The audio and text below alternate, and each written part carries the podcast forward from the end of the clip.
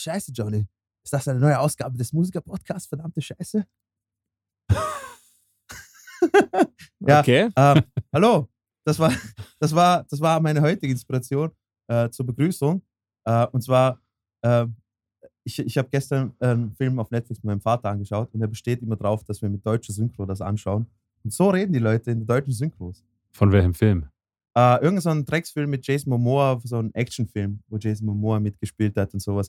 Who's Oh. Jason Momoa? Das ist der Aquaman. Aquaman, genau. okay. Und da geht es darum, keine Ahnung, er hat so eine Winterwaldhütte und da, ist so- ist so- ist so ein- Boring. ja, da ist so ein äh, Drogendeal, der schief läuft und einer von den Drogen-Junkies da, der hat original diese Stimme. Verdammt, gib mir mit der Knarre, ich knall dich ab, du verdammter Pisser. So, genau so redet er. Und, und ich denke mir so, ähm, wie man das ernst nehmen kann, ist unglaublich. Ja. Ähm, und außerdem passt zum heutigen Thema, was wir, was wir heute. Zu unserem tollen. ja, das machen wir später. Ja, das Und machen wir später. Marcel. Erstmal, News. erstmal News. hallo, hallo an meine, hallo an äh, alle Zuhörer. Ähm, wir begrüßen euch äh, und äh, wir sind heute wieder in heiliger Dreifaltigkeit mit meinem sehr sexy, sehr ähm, kreativen. Ich- habe heute behauptet, als, als Markus, hallo, Geheimagent. servus. Markus, hallo Markus, wie geht's dir? Danke, alles gut. Super. Ja. Und, und aus Vorarlberg zugeschaltet, diesmal, wir haben das letzte Mal wirklich das erste Mal hergebracht, dass wir eine Episode rausgebracht haben, ohne Cuts, ohne Fehler, ohne scheiß Internet rumgeficke. Ich weiß, ich verscheiß jetzt gerade, aber live zugeschaltet aus Vorarlberg ist unser Chef Marcel. Hi, grüßt euch. Wie geht's euch? Ja, wie, all- alles bestens. Alles gut, alles Ja. gut. Alles überstanden. Es geht stetig äh, abwärts, aber beständig. Das Leben ist beständig. Genau, genau. Es ist ja, wir sind ja kurz vorm Jahr und ich, ich habe bemerkt, die letzten vier Jahre habe ich mir gedacht, boah, war das Jahr scheiße. Das nächste wird sicher besser und das nächste ist dann noch beschissener geworden. Also ich bin schon gespannt auf 2023. So, wenn ich jetzt so gut drauf bin, ähm, können wir loslegen. Gibt es irgendwelche, irgendwelche News, Marcel? Ja, selbstverständlich. Und, und zwar habt ihr gehört, ähm, Fettes Brot, die berühmte deutsche Hip-Hop-Band, die es schon fast 30 Jahre gibt, hat ihre Auflösung bekannt gegeben. Wer? Fettes Brot. Ah, fettes Brot. Ja, okay, ja. Ja, das verstehe ich. Habe hab ich nicht gehört, aber es Ich- tangiert mich jetzt in Maßen. Also, die hätten meiner Meinung nach schon vor 15 Jahren aufhören sollen.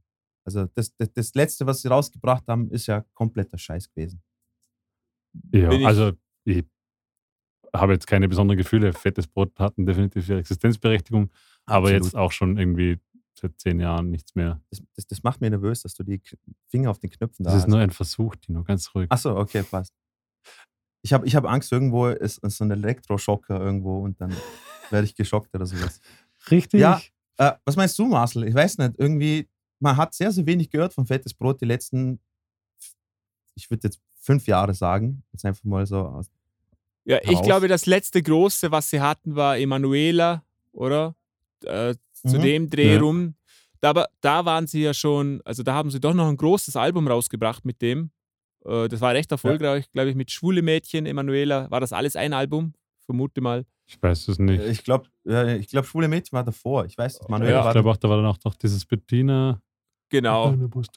Ah, genau. Das war dann noch drauf. Oh, ja. Aber die waren ja auch noch vor Corona irgendwann, glaube ich, auf recht großer Tour. Also ich kann mich erinnern, die haben Ja. uns so vor ein, zwei, drei, vier Jahren in der Stadthalle in Wien irgendwie Ja. große Ja, Konzerte ich gespielt. finde, Ja. ich, ich fand die Jungs immer sehr sympathisch und ähm, Absolut. Völlig, Definitiv. völlig okay, dass sie aufhören. Find, fand schön, Ja. dass die gab. Einer der originalen deutschen Hip-Hop-Bands noch. Äh, ja, Außerdem, also außerdem jetzt schauen wir mal, wie lang sie aufhören. Ne? Ja, gute alte Wenn, Schule. wenn das Kleingeld ausgeht, kommen die meisten doch wieder zurück. Ja, eh. Ähm, ja, ich bin genauso deiner Meinung, Marcel. Also, also auf, auf einem Auge doof oder blöd, äh, das erste Album ist super. Für die, für, für die Zeit damals war das ein Banger-Album. Ähm, hammergeil. Ähm, Flow-technisch und das Ganze, das muss einem gefallen und sowas, aber ja, War War- schon gut. war, Ja, war, war super. War schon ja. gut, ne? Und vor Ja. allem besser als Fanta 4, auf jeden Fall. Ja, Das aber ja- auch, auch die, also ja, gleich, so- gleich, gleiche Liga und so. ich wollte gerade sagen, genau. Ähm, Weißt ich du, wenn, ich habe noch etwas. äh, Marcel, weißt du, wer noch äh, die Auflösung äh, bekannt gegeben hat? Ähm, nee, No, NoFX. Ja, stimmt, habe ich Ja. gelesen. Ah, verdammt. Stimmt. Und da ist auch, da ist auch so mit blutendem Herz, würde ich sagen, ja, Jungs, Ja, die haben sich den Ruhestand auch verdient. Ne? Ja, die haben- Sozusagen. Äh, die hören genau, also sie haben, sie planen die letzte Tour 2023 alles nochmal. Äh, das letzte Konzert wird in Los Angeles sein, wo sie gestartet haben und das sind dann genau 40 Jahre. kann, man, Wahnsinn. kann man machen, finde ich, so nach 40 Jahren. 40, 40 Den Deckel Jahre, drauf. 40 Jahre, äh, alles selber aufgebaut, äh, eine der ko- ikonischsten Punkbands überhaupt und dann noch eines der fettesten Indie-Labels überhaupt aufgebaut.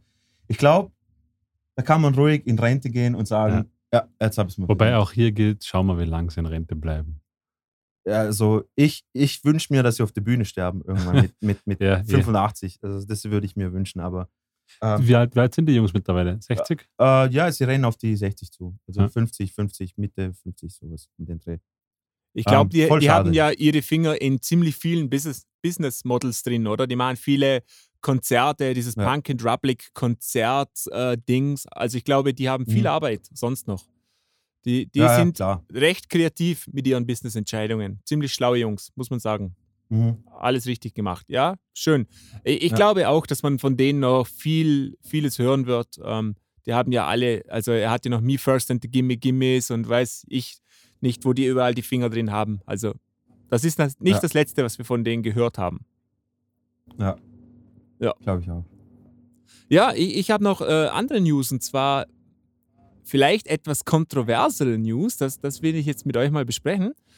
Und zwar, Oh, ich weiß nicht, Oh, ob ihr das. Ob ihr, ja, genau, ich, ich mag es, Unruhe zu stiften. Äh, ich weiß nicht, ob es ihr schon gehört hat, aber ähm, äh, die Ärzte haben gesagt, ähm, sie spielen Ah, ja, Elke, genau. Elke nicht mehr, weil das äh, Elke ist Fettshaming und misogyn. Sowas spielen wir nicht mehr. Das ist letztes Jahrtausend, haben sie auf einem Konzert, äh, glaube ich, gesagt. Was sagt ihr dazu? Also, wenn das jede Band, meine, also jede Band äh, sich zu Herz nehmen würde, dann dürftest du ziemlich viel von allen 70er Hardrock-Rock-Bands nicht hören. Äh, so ziemlich alles, was Glam Metal, Glam Rock Bands rausgebracht haben, könntest nicht hören. Äh, weil ich glaube, jede von denen hat irgend so ein Lied, was äh, irgendwie über äh, Sex und das und bla bla bla und äh, Das ist immer ein großer Unterschied. Also, Ja. äh, Fahr Fahr in Urlaub sagt, es geht um Misogynie, Ja. also quasi um Fettshaming etc. Es ist, es ist schon deutlich konkreter. Ähm, Ich sehe das wahrscheinlich, war es allen, allen klar, etwas differenzierter als ihr.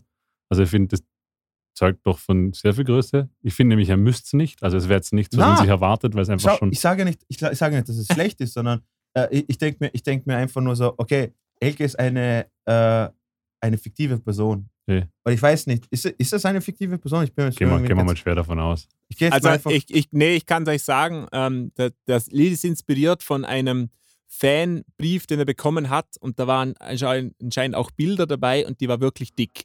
Aber die hieß natürlich nicht Ah, okay, Elke, aber es ist Ja, inspiriert. ja.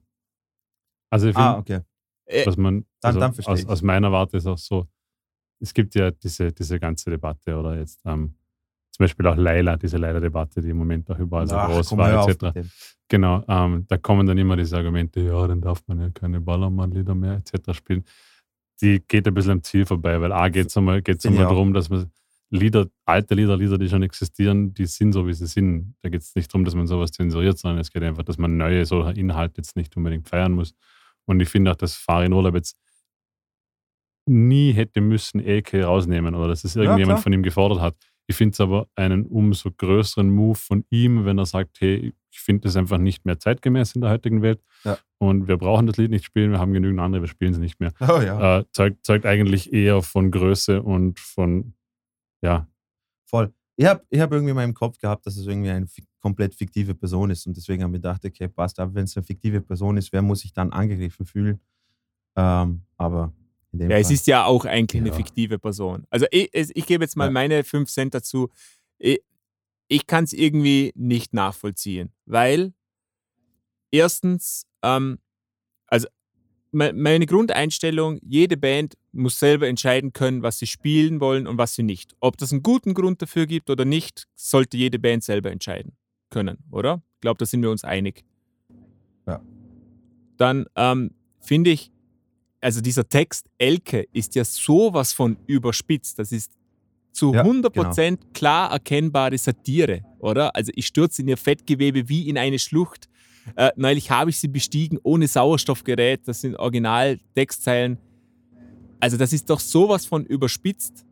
Das, das Ja. ist doch meiner Meinung nach Satire. Und, und da frage ich mich schon irgendwann, also ja, ja klar ist das, das ist offensichtlich dumm. Und das soll es aber auch sein können. Also man, ich, ich, ich, ich verstehe das nicht.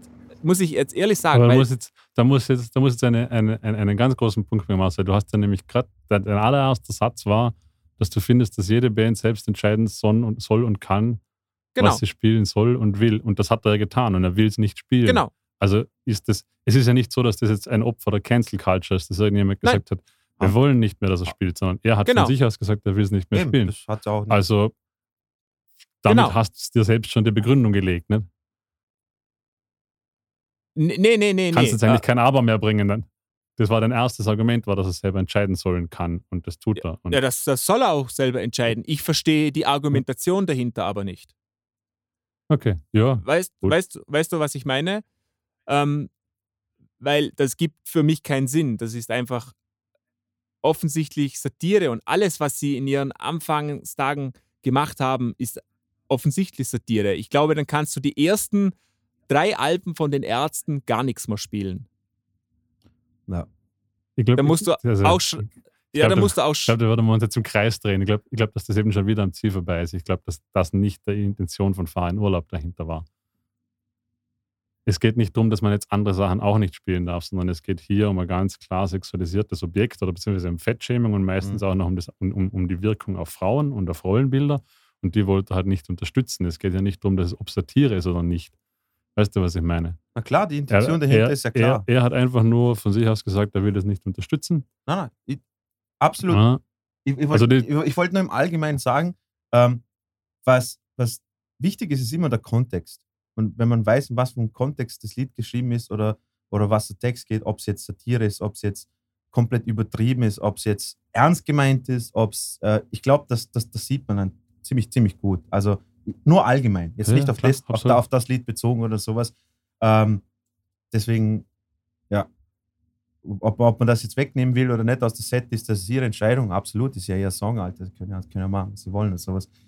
Ähm, aber Ja, es ist, also ich auch, auch auf die Gefahr hin, dass wir jetzt abdriften. Das ist natürlich so eine Argumentation, die man in den letzten Jahren immer wieder führt.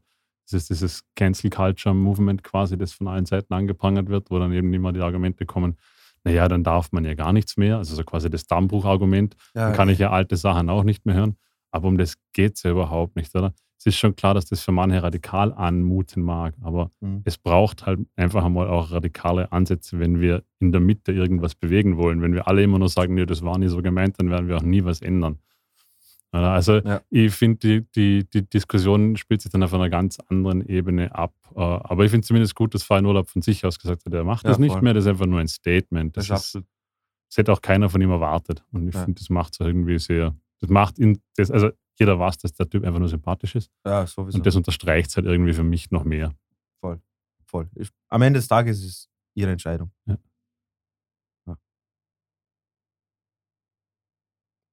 Genau. Gut. Okay. Ähm, ja, dann ich habe keine News mehr. Falls ihr auch nichts mehr habt, können wir direkt ins Thema reinsteigen. Gibt es irgendwelche News? Ich bin gerade überlegen. Aber Äh, ist du, nicht die Queen ist oder? gestorben. Queen ist tot. Ja. Gute, gute Geschichte dazu. Ich habe es von einem 89-jährigen Engländer erfahren. Ah, echt? Das war irgendwie ganz witzig, der am Tisch saß und sagt, oh my, the Queen is died. Oh, fuck, okay. Und ich fand es irgendwie sehr charmant, dass Ja. Er das so gesagt hat. Genau, also keine Emotionen zeigen. ja, ähm, weiß nicht. Ähm, jetzt ist ja, ist ja die Debatte, jetzt, jetzt können sie nicht auf King Charles gewöhnen. Das fand, ich, das fand ich geil. Der arme Charles.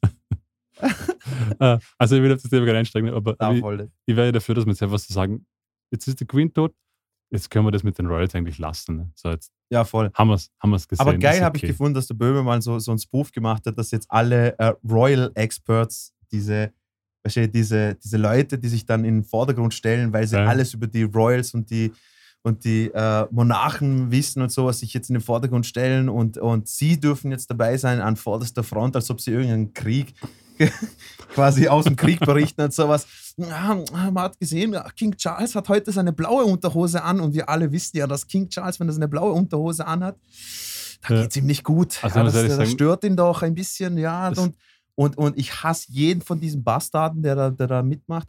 Und abschließend möchte ich sagen, Monarchien sind kom komplett überflüssig. Ähm, Ja, also es interessiert mich kaum etwas so wenig wie die Royals. Was, ich aber, was ich aber nicht bedacht habe, ist, die müssen jetzt das ganze Geld neu machen. Alter Vater. ach so, ja. Die Ah, ja müssen weil, jetzt alle Münzen neu machen. ah, wieso? Die Das, machen, nein, nein, das machen die jetzt. Das haben die schon. Das geht schon drum. Echt, oder wie? Ja, ja, das muss ja Schweinegeld so dumm, kosten. Alter. Aber So gut, wo wir bei dummen Sachen sind, gehen wir in unser heutiges Thema. Ja, Mann. Äh, also, liebe Zuhörer, ihr werdet ihr werdet es wahrscheinlich auf den, äh, ähm, im Titel der Episode gesehen haben. Äh, heute gibt es wieder ein Filmspecial und äh, wir haben uns wieder drei super Filme ausgesucht. Oder sagen wir mal Ich so. möchte einschieben, jeder von uns hat einen Film ausgesucht. Genau. Damit auch klar ist, wer welchen Film ausgesucht Genau. hat. Und ihr könnt dann raten, wer welchen Film ausgesucht hat. Und wenn ihr alle drei erratet, dann bekommt ihr einen Dankeschönbrief von Markus, der einen Kussmund drauf gemacht hat. So quasi, er tut sich Lippenstift drauf und gibt euch einen Bussi aus, auf den Zettel und ein Dankeschön. Okay? Richtig, Ist das machbar? absolut. Gut. Ähm, die, Fil die Filme, die wir heute ausgesucht haben, habt ihr auch wahrscheinlich im Titel gelesen. Wir reden heute nämlich über die Netflix-Doku äh, über Woodstock 99. Genau. Äh, dann Über über, den Gwar. Film This is Gwar, über die Band Gwar und Pitch Perfect 2. ähm, und und ich, ich, ich, ich würde jetzt einfach mal für uns alle drei reden, wenn ich sage, wir fangen jetzt mal mit der Woodstock-Doku an und dann Gwar. wir arbeiten uns nach unten, meinst du? Ge- ge- Also ich, ich, Also, ich weiß, also konstant und dann. also ich weiß nicht, ich will die Zuhörer nicht, äh, nicht spoilern, wie es mir dabei gegangen ist, äh, als ich äh, Pitch Perfect 2 angeschaut habe. Vielleicht hat es mich mir voll Ja. aus den Socken gehauen. Woodstock 99, fangen wir mal an. Fangen wir mal bei Woodstock 99 an. Ähm, gleich, gleich voraus muss ich an, an euch Zuhörer sagen, also falls ihr das nicht gesehen habt, schaut euch das Genau. unbedingt Gibt an. es auf Netflix, Netflix. in drei, drei Teilen, glaube ich. Teilen. So a 45 Minuten, 50 Minuten, sowas um, um den Dreh. Meine erste Frage an euch. Hattet ihr, also ich habe davon nicht wirklich was in Erinnerung, also ich kann mich nicht erinnern, dass das mal bei uns irgendwie groß, oder vielleicht war ich auch zu jung in den Medien Ich gewesen gewusst, wäre. äh, ich habe gewusst, weil das ist Woodstock, ich glaube Woodstock 94 heißt es gegeben Genau. und dann Woodstock 99 hat es gegeben und danach nichts mehr. Und das weiß ich auch nur, weil ich zum Beispiel ähm, ähm, Cypress Hill hat eine Doku rausgebracht, da hat man sie eben gefragt, was das fetteste Konzert war. Und da haben sie gesagt, Woodstock 94, Ja. weil da haben sie, glaube ich, vor 550.000 oder so Leuten, Echt noch mehr. ja, noch mehr. Krass. Und das ist anscheinend problemlos abgelaufen alles. Und Ja, aber das war ja, kommt ja in der Doku gleich am Anfang, das war ja irgendwie so ein ziemliches Debakel für die Veranstalter, das 94er Woodstock. Also genau, weil anscheinend, also das muss man grob und zusammenfasst, äh, zusammenfasst. Also es, es, geht- in der Doku geht es darum eben, dass ähm, der Veranstalter des originalen Woodstocks 69, Das, wie, weil, kann jemand seinen Namen noch? Ich hab's vergessen. Hä? Marcel, weißt du noch, wie er heißt? Irgendwas mit Ich habe Wikipedia vor mir offen. Der Veranstalter, Ja, Ja. oder was? Ja, ähm, Der, der, der, der, Michael der Cher, Lang. Michael, Michael Lang, genau. Michael Lang, genau. Michael Lang, der, der Veranstalter und Organisator des originalen Woodstocks, hat dann quasi Woodstock 94 und Woodstock 99 genau. Ähm, er und der, was ist das, ein Sponsor oder Produzent? Nicht ich, ich, ich, Der Share-Typ. Also, Es ist mir irgendwie die ganze Zeit nicht klar, was, was seine wirkliche Rolle ist. Er macht einfach im Musikbusiness in- Investments im Musikbusiness. er ist wahrscheinlich ein. Producer. Also er steckt Kohle rein, damit er noch mehr Kohle rausbekommt. Äh, und die werden interviewt und mitunter auch Leute, die dort. Genau, also es ist, sie, sie erklären, von der ersten Folge es einfach nur darum, quasi, wie Woodstock 99 überhaupt entstanden ist, Genau. dass Michael Lang Woodstock 94 gemacht hat, dass das, Und das ich, weiß nicht, und das Original, klar. Und das 94, dass es aber aus irgendeinem Grund auf jeden Fall finanziell ziemlich schlecht gelaufen ist genau. und dass er dann eben 8, äh, 99 nochmal auf die Idee kommt und findet dann mit dem anderen, jetzt habe ich den Namen schon wieder vergessen, äh, einen Partner, Michael Ja. Share. Michael Oder Share, Share. Irgendwie so, findet dort halt einen, einen finanzstarken Investor und einen Partner. Nen- Nennen wir ihn einfach der Glatzerte. Genau, der Glanzerte. Der, der halt irgendwie da quasi entsprechend Kapazitäten mitbringt, dass er das aufziehen kann. Und dann finden sie, Ma- findet Michael Lang ein, es findet nämlich woanders statt als Woodstock 94, da findet dann Genau. seine alte Militärbasis, Genau. wie Mal eine glaubt, kurze, halt kurze Frage, bevor wir einfach mal den ganzen Plot hier äh, aufzählen. Wie habt ihr denn diesen Michael Lang empfunden? Der, der wirkte irgendwie auf mich, als ob er von nichts eine Ahnung hätte. Sondern der hatte der irgendwie ein einen völligen Glückstreffer mit Woodstock, Ein- mit dem ersten Woodstock, was ja auch zeigt, dass er von Ja. dort, von da keine Ahnung hatte, weil das ist ja völlig aus dem Ruder gelaufen, das erste Woodstock auch. Und der hat Ja. jetzt irgendwie von dem Namen gelegt, gelebt und das ist irgendwie so äh, amerikanisch, oder? Der hat irgendwie so eine Absolut. Legende um seinen Namen, der kann aber, glaube ich, überhaupt nichts. Also das kann ich, das ist jetzt nur meine Meinung, ich kenne den ja nicht, aber so hat Nö, er nö, auf mich also gewirkt. ich- Wie war das für euch? Das hat, das, das hat für mich sofort auch diesen Charakter gehabt. So, das ist ein richtiger, der ist realitätsfern. Ja, der, ich, ich so wollte eine Bubble, wie er geredet hat und, und, und so. Du hast einfach nur gedacht, was ist mit dir? Du hast, wo lebst du? In, in welcher Welt? ich, ich habe mir gedacht, bei jeder, der interviewt worden ist, hat auf irgendeine Art Emotion gezeigt und ich möchte nicht sagen Reue, aber, aber er hat wirklich das alles, äh, die, jeder, der interviewt worden ist, hat so quasi das Ganze durcherlebt und hat, man, man hat wirklich gesehen, okay, das war nicht schön, was da passiert ist. Bis auf die beiden. Ja, die zwei, die waren, also Bis ich auf mein, die ich mein, beiden. der, der andere, der Glatzerte, Ja. der war halt wirklich, du hast gemerkt, dem ging es nur um die Kohle, dem war alles Voll. andere scheißegal. Voll. Aber das, das, das muss man, das lasse ich ihm zumindest, weil da war ganz klar, was der an diesem ganzen Projekt zu tun hatte, nämlich Genau. Geld draus zu machen. Und, und das muss ich auch, das, das ist ja immer so als Vorwurf gekommen, die wollen ja Kohle machen. Ja, klar, keiner macht so eine Natürlich, Veranstaltung, klar. ohne dass er Kohle verdienen will. Also das alleine ist ja noch kein Grund, Ja. das sch schlecht zu reden. Gerade allem, die haben der, Millionen, Mi- genau, gerade der. Typ, seine Aufgabe war ja Geld zu investieren, damit er wieder Geld rauskriegt. Das ist ja seine Aufgabe. natürlich, Und absolut, ja, absolut. Ich also- meine, was, wie es dann gelaufen ist, ist wieder ein ganz anderes Thema, oder? genau. Ähm, aber gut, kommen wir Plot dazu. Ähm, aber nochmal zurück zur Frage, Marcel, hast du Woodstock 99 irgendwie in deiner Jugend wahrgenommen? Ich habe es dann viel später Nein. mal darüber gelesen, dass es ziemlich chaotisch war. Ähm, Nein. Ich glaube, der einzige Berührungspunkt war die Chili Peppers Show, die ich dort hatte. Da, da gibt es irgendwie so Live-YouTube-Videos, die ich davor schon kannte, Ja. wo es, da ging es ziemlich zur Sache, aber es war jetzt nie klar, was danach alles passiert ist. Also, Mhm, genau. Na gut, springen wir mal rein. Ähm, Äh, Im Prinzip ist jede, jeder Doku-Teil ist ein Tag. Ne? Also Genau. Freitag, Samstag, Sonntag. Genau. Und äh, ja, kurz zusammengefasst, es, es geht einfach alles so den Bach runter. Ja, aber es fängt eigentlich so, Ziemlich Die- cool an. die ersten zwei Folgen denkst du nicht, ja, ist nicht so cool. Es sind dann immer so, ich- wie, wie ging es euch mit diesem einen Redneck, der da als Interview, also Ja, wenn wir die ja, zwei voll. nebeneinander saßen Ja, und der eine war so, Entschuldigung, borderline retarded.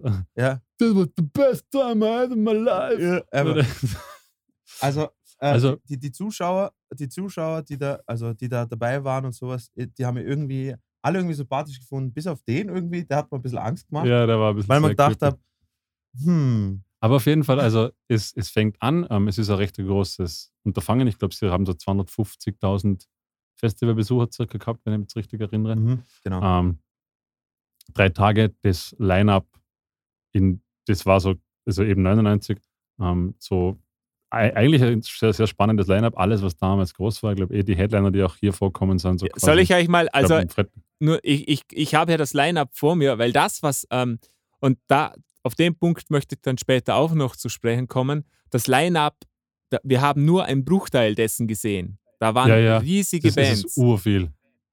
also Ja. Offspring, Korn, Metallica, Limp Bizkit, Rage Against the Machine, Chemical Brothers, ähm, Me Megadeth, Fucking- Red Hot Chili Peppers, Fucking James Brown. Muse, genau, so. James Brown. Also, und das geht noch ewig so weiter. Jamiroquai, Sheryl Crow, war- DMX. Wahnsinn. Da waren, da waren ganz große Bands. Und auf jeden Fall, also es fängt so an an diesem ersten Tag. Die, die Festivalbesucher kommen, es wird schon irgendwie so drüber, dass die Ticketpreise ein bisschen sehr hoch waren.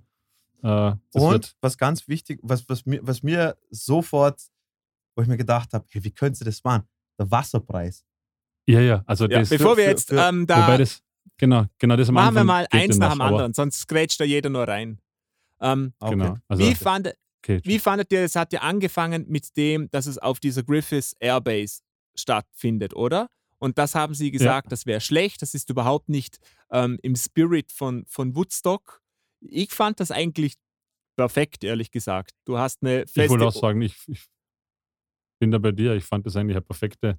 Du hast, du hast Fixinstallationen, du brauchst keine Gebäude, die extra auf. Also du, du hast äh, komplette Infrastruktur vor Ort, ein Riesengelände, dann mit diesem Hangar, den sie hatten, mit diesen Techno-Events drinnen. Also eigentlich als Festivalgelände fand ich die Idee ziemlich gut, Mhm.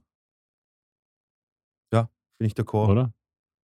Kann man eine geile Location draus machen, ja. Voll. Und es war natürlich auch recht easy, wie sie es dann zeigen, anhand von diesem Bebauungsplan, das ganze Festivalgelände aufzu, aufzubauen. Nicht? Marcel, du hörst uns? ja, jetzt höre ich euch wieder. Was, Okay. was irgendwie ganz am Anfang, was ich auch sehr wichtig fand, was glaube ich von vielen dann verschluckt wird, ist so, sie fangen einmal ganz kurz diesen Zeitgeist an. So, was war kurz vor Millennium? Ähm, wo waren da die Kids? In welchem Mental State? Da geht es eben so, dort waren halt diese ganzen Highschool-Movies, äh, wie heißt der? American, American Pie etc., die, die Ja. komplette Sexualisierung von Jugendlichen, sehr aggressive Musik. Also du hast schon, und das fand ich irgendwie sehr, sehr treffend gemacht, sie haben dann nur so ein paar Ausschnitte eingeblendet. Es waren halt lauter junge Männer dort, die halt wirklich, ja, was soll man sagen? Wisst ihr, was ich meine? Es war so die ja. Definition von toxischer Männlichkeit Ich, angehäuft. ich weiß, oder? was du meinst. Ich habe das auch gesehen und habe mir gedacht, okay, diese Fred Boys, ja, äh, furchtbar. Allerdings muss ich, äh, ich glaube, ich sage es jetzt gleich, ich fand den Film extrem manipulativ. Also es ist ganz klar, was der Film wollte, dass ich fühle und hat alles dahin getrieben, dass ich diesen Eindruck bekomme. So habe ich das erlebt. Ähm, Und zwar? Hätt- Ja, Also- ja, bitte, führ aus. Ja, also ich, ich fand, der Film wollte, dass ich finde, dass die, die Jugendlichen da waren, die waren alle aggressiv und ähm, die hatten sich überhaupt nicht im Griff. Und ähm, es war eigentlich eine tickende Zeitbombe. Es konnte ja nur so kommen, oder? Und Lustig, Ja. das, das empfinde ich eigentlich nicht so. Ich finde eigentlich, Nicht? ich finde eigentlich, der Film hat, nö, ich finde eigentlich, der Film hat den schon ziemlich klar, nämlich die ganze Schuld auch dem Ver Also, das hat sich also aufgebaut. Ja, ja. Das wurde ganz Ja, ja, klar dem ja. Veranstalter zugeschoben. Und ja, dieses, stimmt, der, ja. Mhm. der Zeitgeist war damals natürlich schon ein wenig so, wie er dargestellt wird, oder? Also, ich habe jetzt nicht das Gefühl, dass die Jugend da falsch dargestellt wurde. Es war dieses Ähm, richtig amerikanische College-Dasein. Saufen. Naja, bin- das, das waren diese Nein. klassischen College-Party, College-Studenten. Das, das Saufen. schon. Das schon. Aber Auch, auch alle, die dort sind am, am Interview und sagen ganz klar, hey, es ging nur um Party. Und was dort aufgeführt wurde, war natürlich schon. Ist, ist, ist, ich glaube auch, dass es ein falsches Bild war, wenn man glaubt, dass das heute anders wäre. Es Ah. wäre es wäre vielleicht nicht mehr ganz so extrem, aber, aber das ist nicht so, dass, dass es heute, glaube ich, viel anders wäre. Ähm, also, wenn ich kurz mal einschalten darf. Ähm, erstens, wenn ihr die Filme nicht gesehen habt, wir spoilern die natürlich. Ja, äh, so, eh so, so wie immer. Eh klar. Ähm, zweitens, ich wollte sagen, ich, ich bin teils beim, Ma äh, beim, bei Marcel, weil ich finde, ähm, jetzt das nur zu sagen, okay, man etabliert am Anfang von der, von der ersten Episode, dass halt der Zeitgeist der Jugendlichen war, äh, Übersexualisierung und Fettparty und so hin und her, dass das rechtfertigt, dass die, äh, dass die das äh, alles da so zusammen zerstört haben und sowas. Ich, ich finde es halt, halt nicht. Meiner Meinung nach, ich, ich, ich weiß nicht, vielleicht denke ich einfach naiv, naiv nach. Aber wenn ich dort, dort gewesen wäre und mich jetzt angeschissen, wäre ich einfach gegangen. Nein, aber das, aber das wollte ich nicht sagen. Ich sage nur, du sagst, es geht um die Schuldigkeit. Nein, ich sage nur, es war einfach auch ein, ein, ein Bestandteil von dieser explosiven Mischung. Und zwar kein unwesentlicher. Na, natürlich, es ist, natürlich. Es ist, es ist überhaupt nicht, das finde ich auch, bringt der Doku auch nicht so rüber, dass jetzt, dass jetzt die Jugendkultur daran schuld war, sondern aber es war einfach nur ein wichtiger Bestandteil für diesen Cocktail. Weil es, Da- okay, da kommen wir dann noch okay, später verstehe, drauf. Es verstehe. sind ja, auch stimmt, viele, stimmt, stimmt, es sind ja auch viele Verstehe. gegangen dann frühzeitig. Das Ja, kommen wir genau. auch später noch drauf. Oder? Genau. Ähm, gut, aber jetzt gehen wir mal weiter in dem Programm. Also das Setting, das findet statt. Ähm, war das der erste Abend, wo Korn gespielt hat? Ich glaube schon. Ja, oder? genau. Erster Abend spielt, Ähm, spielt Korn. das, das sind so ein paar von den geilsten Szenen in dieser Doku, oder? Wo Jonathan Davis sagt, er sagt dann irgendwann kurz, er hat dann, was, was sagt er immer? Are you ready? Und, und er sagt dann nur, er hat nach hinten geschaut und er hat so wie Wellenbewegungen gesehen und dann siehst du diese Bilder von diesen 200.000 Leuten. Es muss so geil gewesen Es sein. muss so geil Es muss so genau, geil Jonathan gewesen sein. Davis ist auch einer, der interviewt wird, äh, der das Ganze dann ähm, miterzählt, wie das, alles, wie das alles gewesen ist. Und wenn man die Bilder sieht, Es ist schon, das ist absolut fucking geil, Mann. ja, ja. Absolut Voll. fucking geil. Schon. Vor allem, Ich, de- ich habe Ich habe, äh, also das war so der erste Moment, wo ich mir gedacht habe, oh Scheiße, da wird es Tote geben, als ich diese Masse gesehen habe und keine Wellenbrecher. Da, da habe ich wirklich Ja, Gänsehaut bekommen. Ich habe mir gedacht, oh shit, da, das wird schlecht ausgehen. Das ist total spannend. Das habe ich nämlich danach einmal so ein bisschen Revue passieren lassen. Eben Wellenbrecher, heute kennt das jeder. Ja. Das gab es früher nicht. Das, ich kann mich auch noch erinnern, als Eben. ich bei meinem ersten Rock im Park war, gab es keinen Wellenbrecher vorne. Das kam erst so, Echt? ich glaube, Okay. Anfang, Anfang, Mitte 2000er Jahre, dass das bei großen oder beim Aaron Styler, als es diese Toten gab bei, diesem, bei dieser Ja. Massenpanik. Also da gab es, das war irgendwie, glaube ich, das kam erst so, als wir in unserer Jugend waren, dass das so als Sicherheitsmaßnahme so richtig Ah, okay, etabliert ja. war. Spannend. Und- weil, und ich also noch- ich habe Angst gehabt. Ja, ja, vor, vor allem, wenn man, da- du, du hast ja die Kids in der ersten Reihe gesehen, Ja. da, da Ja. kannst du machen, was du willst. Also, Ja. Ich wollte doch nur sagen, äh, es war sehr geil aus der Sicht von Jonathan Davis und Cole. Ja. Das wollte Ja. ich sagen. Wenn du, wenn, wenn du spielst und einfach 250, ich meine, die, die, die Die Menschenmasse kann schiere man, kann man sich nicht vorstellen. Halt einfach wie ein fucking Horizont an Menschen Ja. und dann, are you ready? Du fängst das erste Lied an und dann von der ersten Reihe bis hin zur 200.000. Reihe hinten. Ähm, ist, ist einfach, bewegt sich das einfach. Das ist Ja. einfach Und dann, Wahnsinn. und dann kommt, glaube ich, einer da. Ich weiß nicht, wer dieses Line-Up gemacht hat. Aber es, es spielt der Korn und die heizen die Menge unfassbar an. Ja, und und dann, dann, kommt, kommt Gavin Rossdale auf die Bühne mit Ja. Bush. Was ja, ich meine, Der ich bin, sie also auf ihre Seite Ross- gekriegt hat. Wahnsinn. Ja, ja, voll. Also dafür, dafür Kudos. Und ich bin ja, Absolut. ich bin ja ein, ich habe früher sehr viel Bush gehört, so in meiner Grunge-Phase. Aber das ist ja, im Vergleich zu Korn ist das ja, Schlafmusik. Also da muss man eben, es, ich glaube, drum ist er überhaupt auch Teil dieser Doku geworden, weil er es eben geschafft hat, die Menge ein bisschen auf seine Seite zu holen. genau. Weil wahrscheinlich andere Bands in Metallica haben einfach nur gespielt und fertig. Aber deshalb, also Kudos an Gavin Rossdale und wer auch immer das Line-Up gemacht hat, keine Ahnung, was er sich dabei gedacht hat, weil das hat er sicher nicht so geplant. Also, Ja, wahrscheinlich hat er sich gedacht, so, okay, jetzt, dass wir die Me Menschenmenge wieder runterholen. Wir, jetzt, jetzt la- lassen wir ein bisschen Busch spielen und dann, wenn alle schön beruhigt sind, dann gehen sie in den Trance-Bereich, in den Rave-Bereich und, und schmeißen sich Ja eh. gut, aber das ist, glaube ich, jetzt mal, weil sonst eskaliert das Ganze zu weit, aber das ist so, glaube ich, so zusammenfassend Episode 1. So, das geht um den ersten Tag, um das Mindset, uh, um Korn. Alle sind gut Ah. drauf. Es geht ziemlich ab, also alle sind extrem motiviert. Genau. Oder? Haben wir noch was vergessen zur ersten Folge, Master, was dir dazu einfällt, was noch wichtig Ähm, ja, wäre? ich glaube, man kann noch so, äh, so ein paar Basics noch legen, zum Beispiel die, die Vendors, also die Leute, die Zeugs verkauft haben, äh, Essen, Trinken etc. Die, das waren alles externe Leute. Und wisst ihr, was, wisst ihr noch, was die gezahlt haben, um vier Tage einen Stand aufzubauen? Ich weiß nicht mehr, ob extrem viel. Nein, 500 Dollar. Echt? Okay.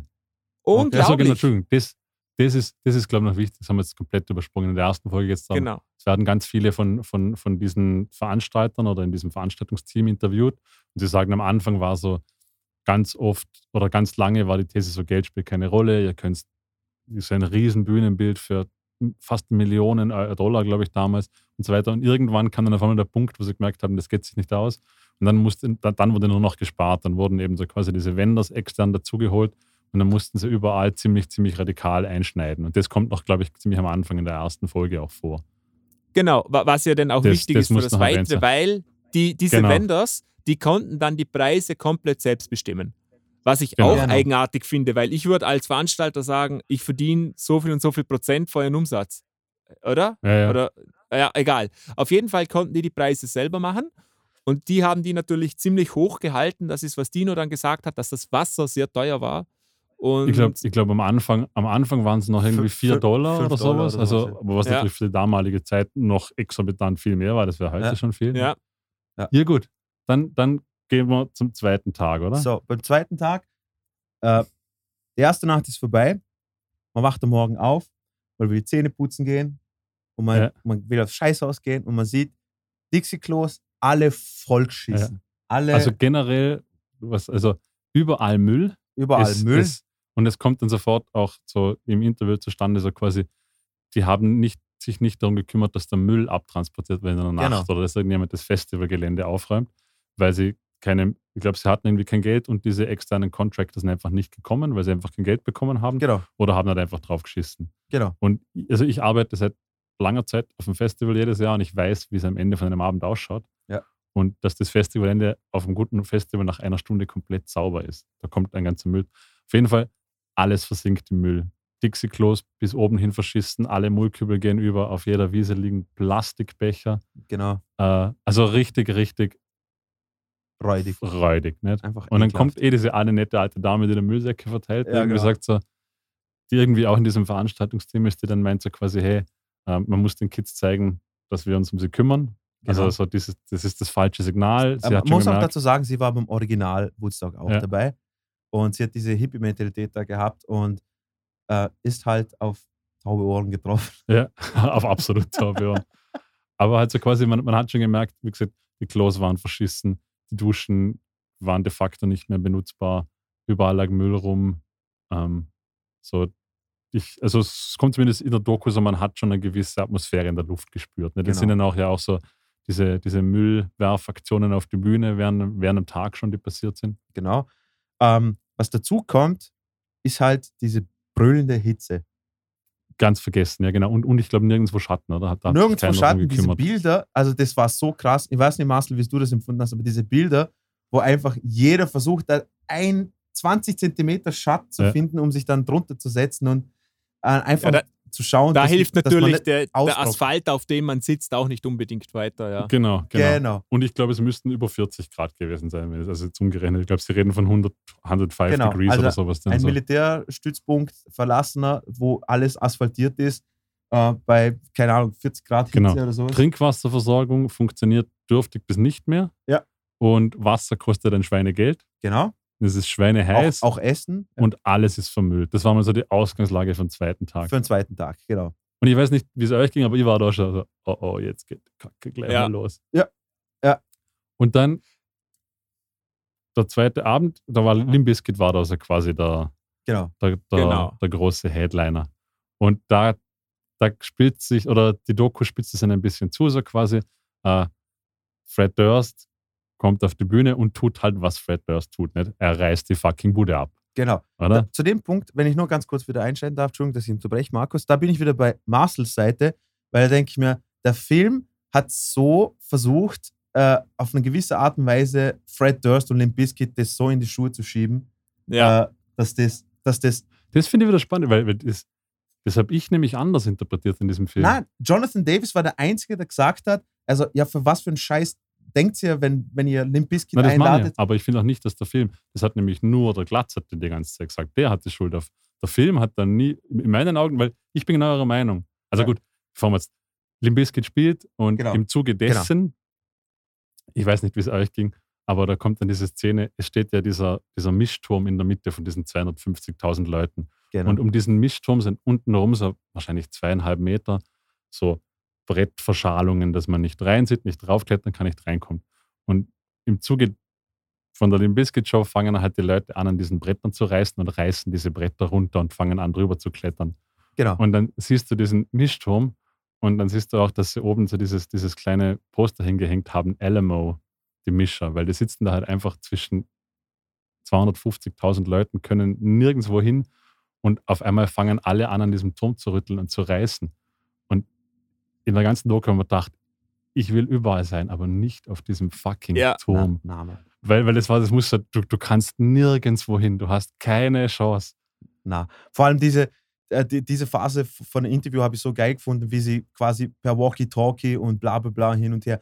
Und äh, ganz genau, bevor ich es vergesse, ich möchte nur erwähnen, dieser eine Veranstalter, der da mitgemacht hat, oder einer der Helfer, Organisatoren, Ja. der da mitgeholfen hat, der ständig gesagt, hey Leute, das ist eine schlechte Ja, Idee, ja, dass wir ja, ja. waren.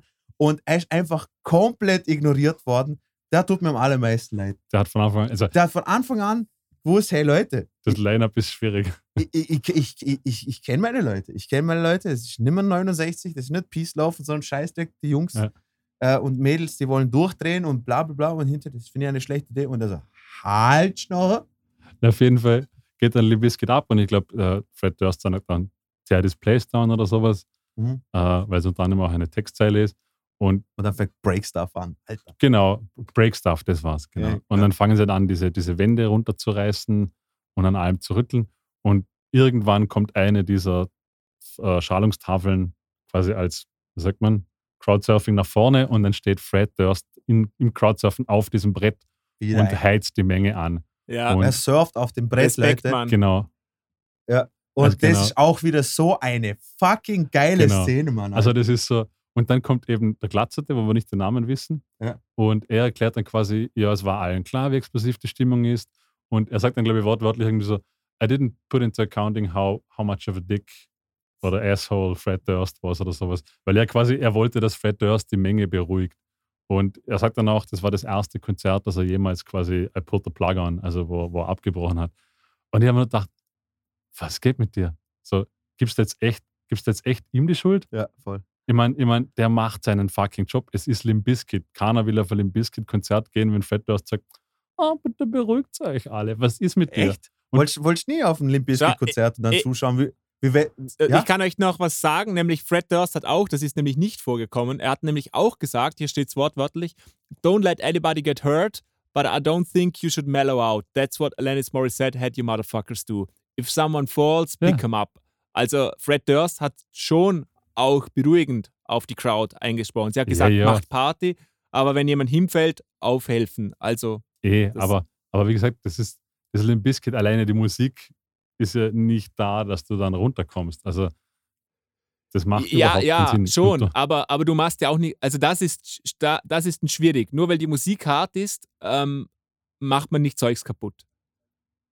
Nö, nö, eh nicht. Aber, Eben. aber du kannst ihm nicht die Schuld geben.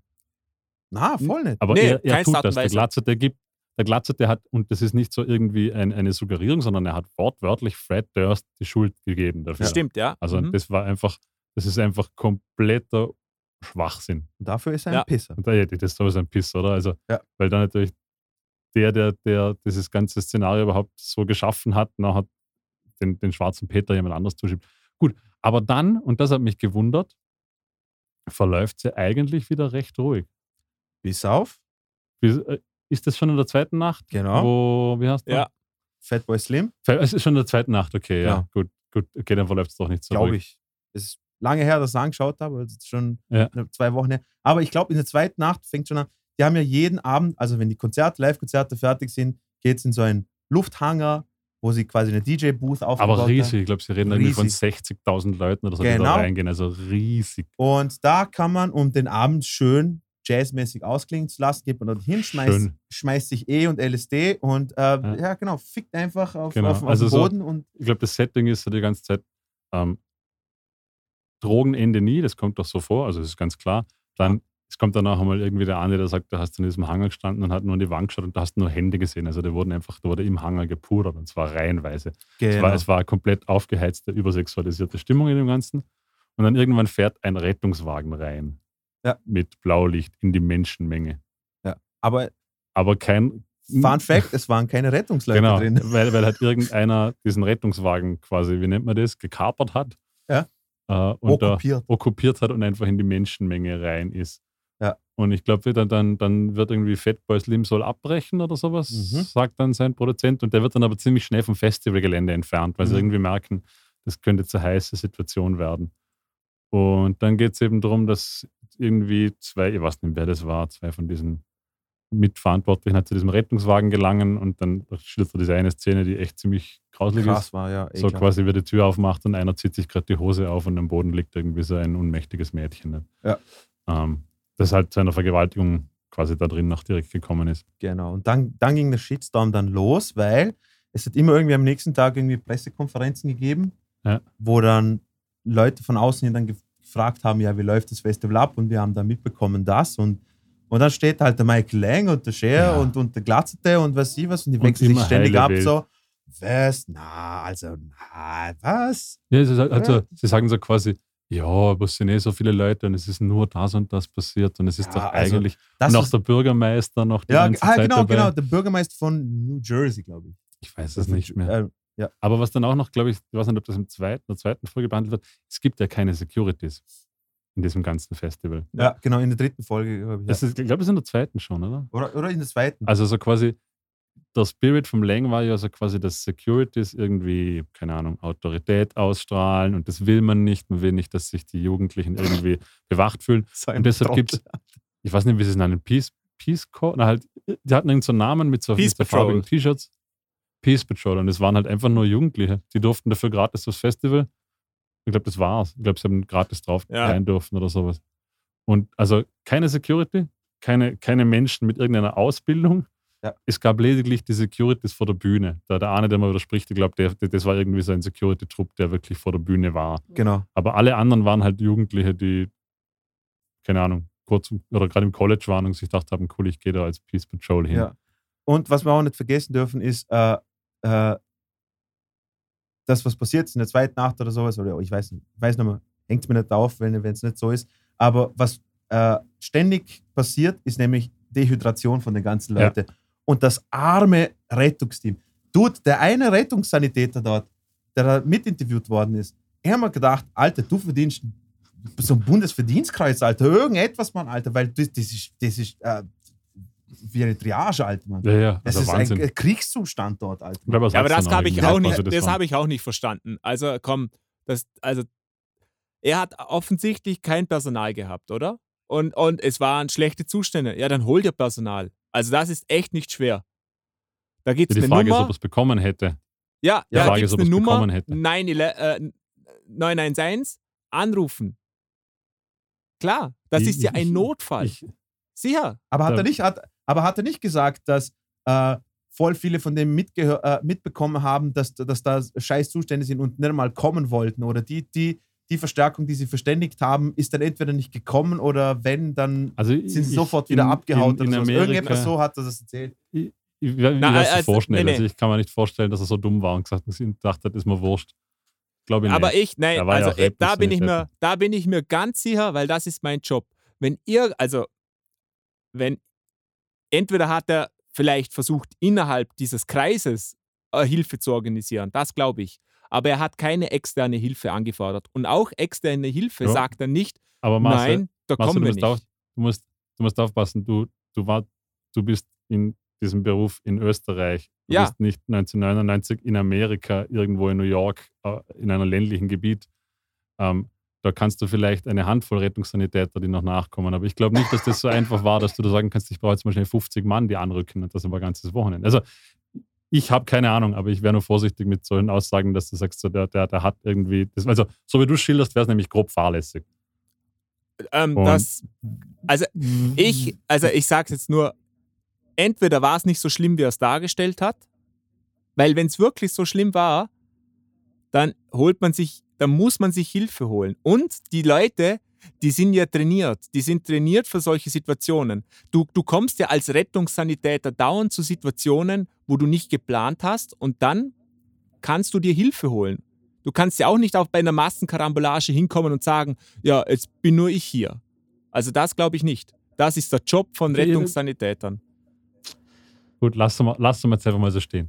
Ähm, dann, genau, das ist, glaube ich, eigentlich so mehr oder weniger die zweite Folge, oder? Genau. Haben wir jetzt noch Ja. irgendwas Wichtiges in Tag 2 vergessen? Also, äh, es, es werden dann einfach nur die ganze Zeit immer diese st- ständig schlechtere Qualität vom Wasser, Beziehungsweise gar kein Wasser mehr. Also es gar kommt dann, kein Wasser. ich glaube, ich glaub, das bringt uns dann schon in Folge 3, wo dann diese Wassertests gemacht werden, wo dann, Genau.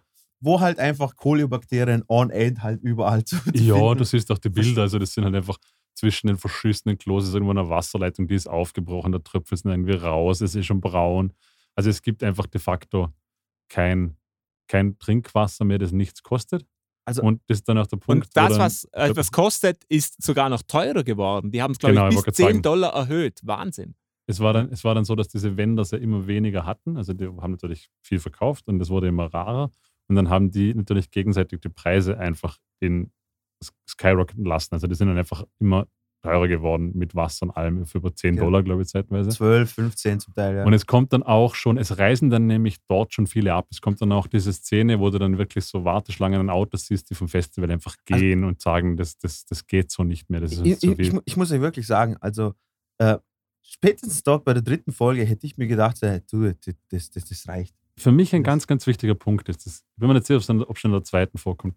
Es wird nämlich auch ganz mutwillig vom Veranstalter permanent dieses Gerücht geschürt, dass am letzten genau. Abend noch irgendein super mega Act kommt. Also es ist ganz klar, die Chili Pepper spielen als letzter Act und es wird dann, also das, das zieht Kreise bis ins, ins Management-Team, dass die Management-Team schon Ja. so Gerüchte verbreiten und sagen, oh, ich glaube, Guns N' Roses kommt oder der kommt. Also es wird ganz bewusst im Publikum auch dieser Mythos gestreut, am, äh, gestreut am Sonntagabend passiert noch irgendwas Krass, oder? unfassbar Wie- Großes. Wie wahnsinnig. Ja, fahrlässig. Und, Ja. und, und das ist, das finde ich ganz, ganz wichtig, nämlich äh, dann für den späteren Verlauf dieser Doku. Du siehst dann eben Sonntag schon ein paar Leute abreisen, ähm, aber eigentlich ist es ja noch äh, halbwegs gut über die Bühne gegangen bis dorthin. Ja, bis auf die Ja. Barvergewaltigung und, und, und Ja, aber das waren, das muss also, das ist tragisch, absolut. Aber es ist für 250.000 Vollidioten, die so im Zustand leben, finde ich bis dahin, muss man sagen, es ist hart, aber Sag, sagen wir mal so, es hat niemand, niemand gegessen. Okay? genau, Also, genau. Aber so, Nein, aber ist was der- Markus sagt, da hat er, finde ich, absolut recht. Eigentlich hätte da viel mehr passieren müssen. Ja, ja, ja. Also Wir viel, sind da viel, viel im, im Standardrepertoire einer großen Veranstaltung, die gut läuft. Ja, eigentlich. genau. Ich meine, ich mein, ich mein, eben ein bisschen eben schwierig, aber halt so, so muss ich sagen, so im Großen und Ganzen noch. Ich habe mir das schon gedacht, so wow, weil man sieht ja ganz am Anfang beim, bei der allerersten Folge, beim Intro sieht man, wie es ausschaut nach dem Festival. genau. Und dann denke ich mir so, wann passiert denn das jetzt? Und dann ist der letzte Tag. Genau. Und eben, es, es sind schon einige abgereist. Ähm, von den Bands sieht man dann erstaunlicherweise eigentlich nicht mehr viel. Es kommt, dann, glaube ich, nur noch am Sonntag nur noch Chili Peppers wird noch irgendwie so kurz gezeigt. Oder kommen noch Mhm. irgendwelche Nachmittagsacts? Jules? Die war, glaube ich, am Samstag, oder? Oder, oder Die Jules dann kommt vor der Bühne vor. geht, weil sie. Was weil sie möchtest du quasi- James wissen, Brown? Markus? Ob irgend. Chili Peppers haben am Ah, Sonntag ich- gespielt, oder? Das Einzige, was in der Doku noch so wirklich dann vorkommt über Sonntag. Genau, die Sonntag, die letzte. Band waren Chili Peppers. Ja. Genau. Aber sonst noch irgendwas über den Sonntag, außer Ja, dass die. Willie die Nelson hat man gesehen genau.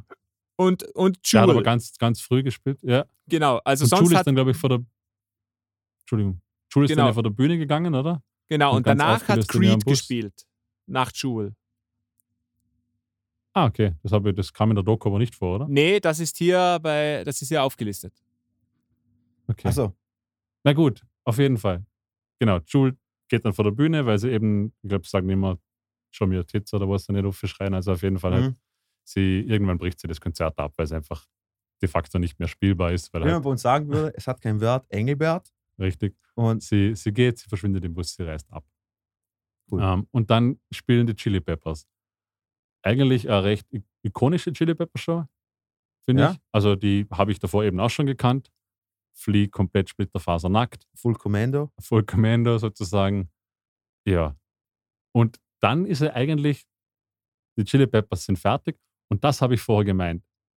Hätten sie dieses Gerücht nicht verbreitet, Ja, dass da noch irgendein Super-Act wäre, dann wären sie eigentlich damit wahrscheinlich davongekommen. eben. Weil ja. die Chili Peppers sind vorbei und, und dann merkst du, dann, dann ist, wie der Publikum ist, 250, ist, sie fangen Pfeifen an, sie fangen Schreien an und dann kommt nur, ich weiß nicht, ob es ein Video ist oder der Veranstalter selber und sagt irgendwie, vielen Dank, dass ihr da wart, das war's, tschüss.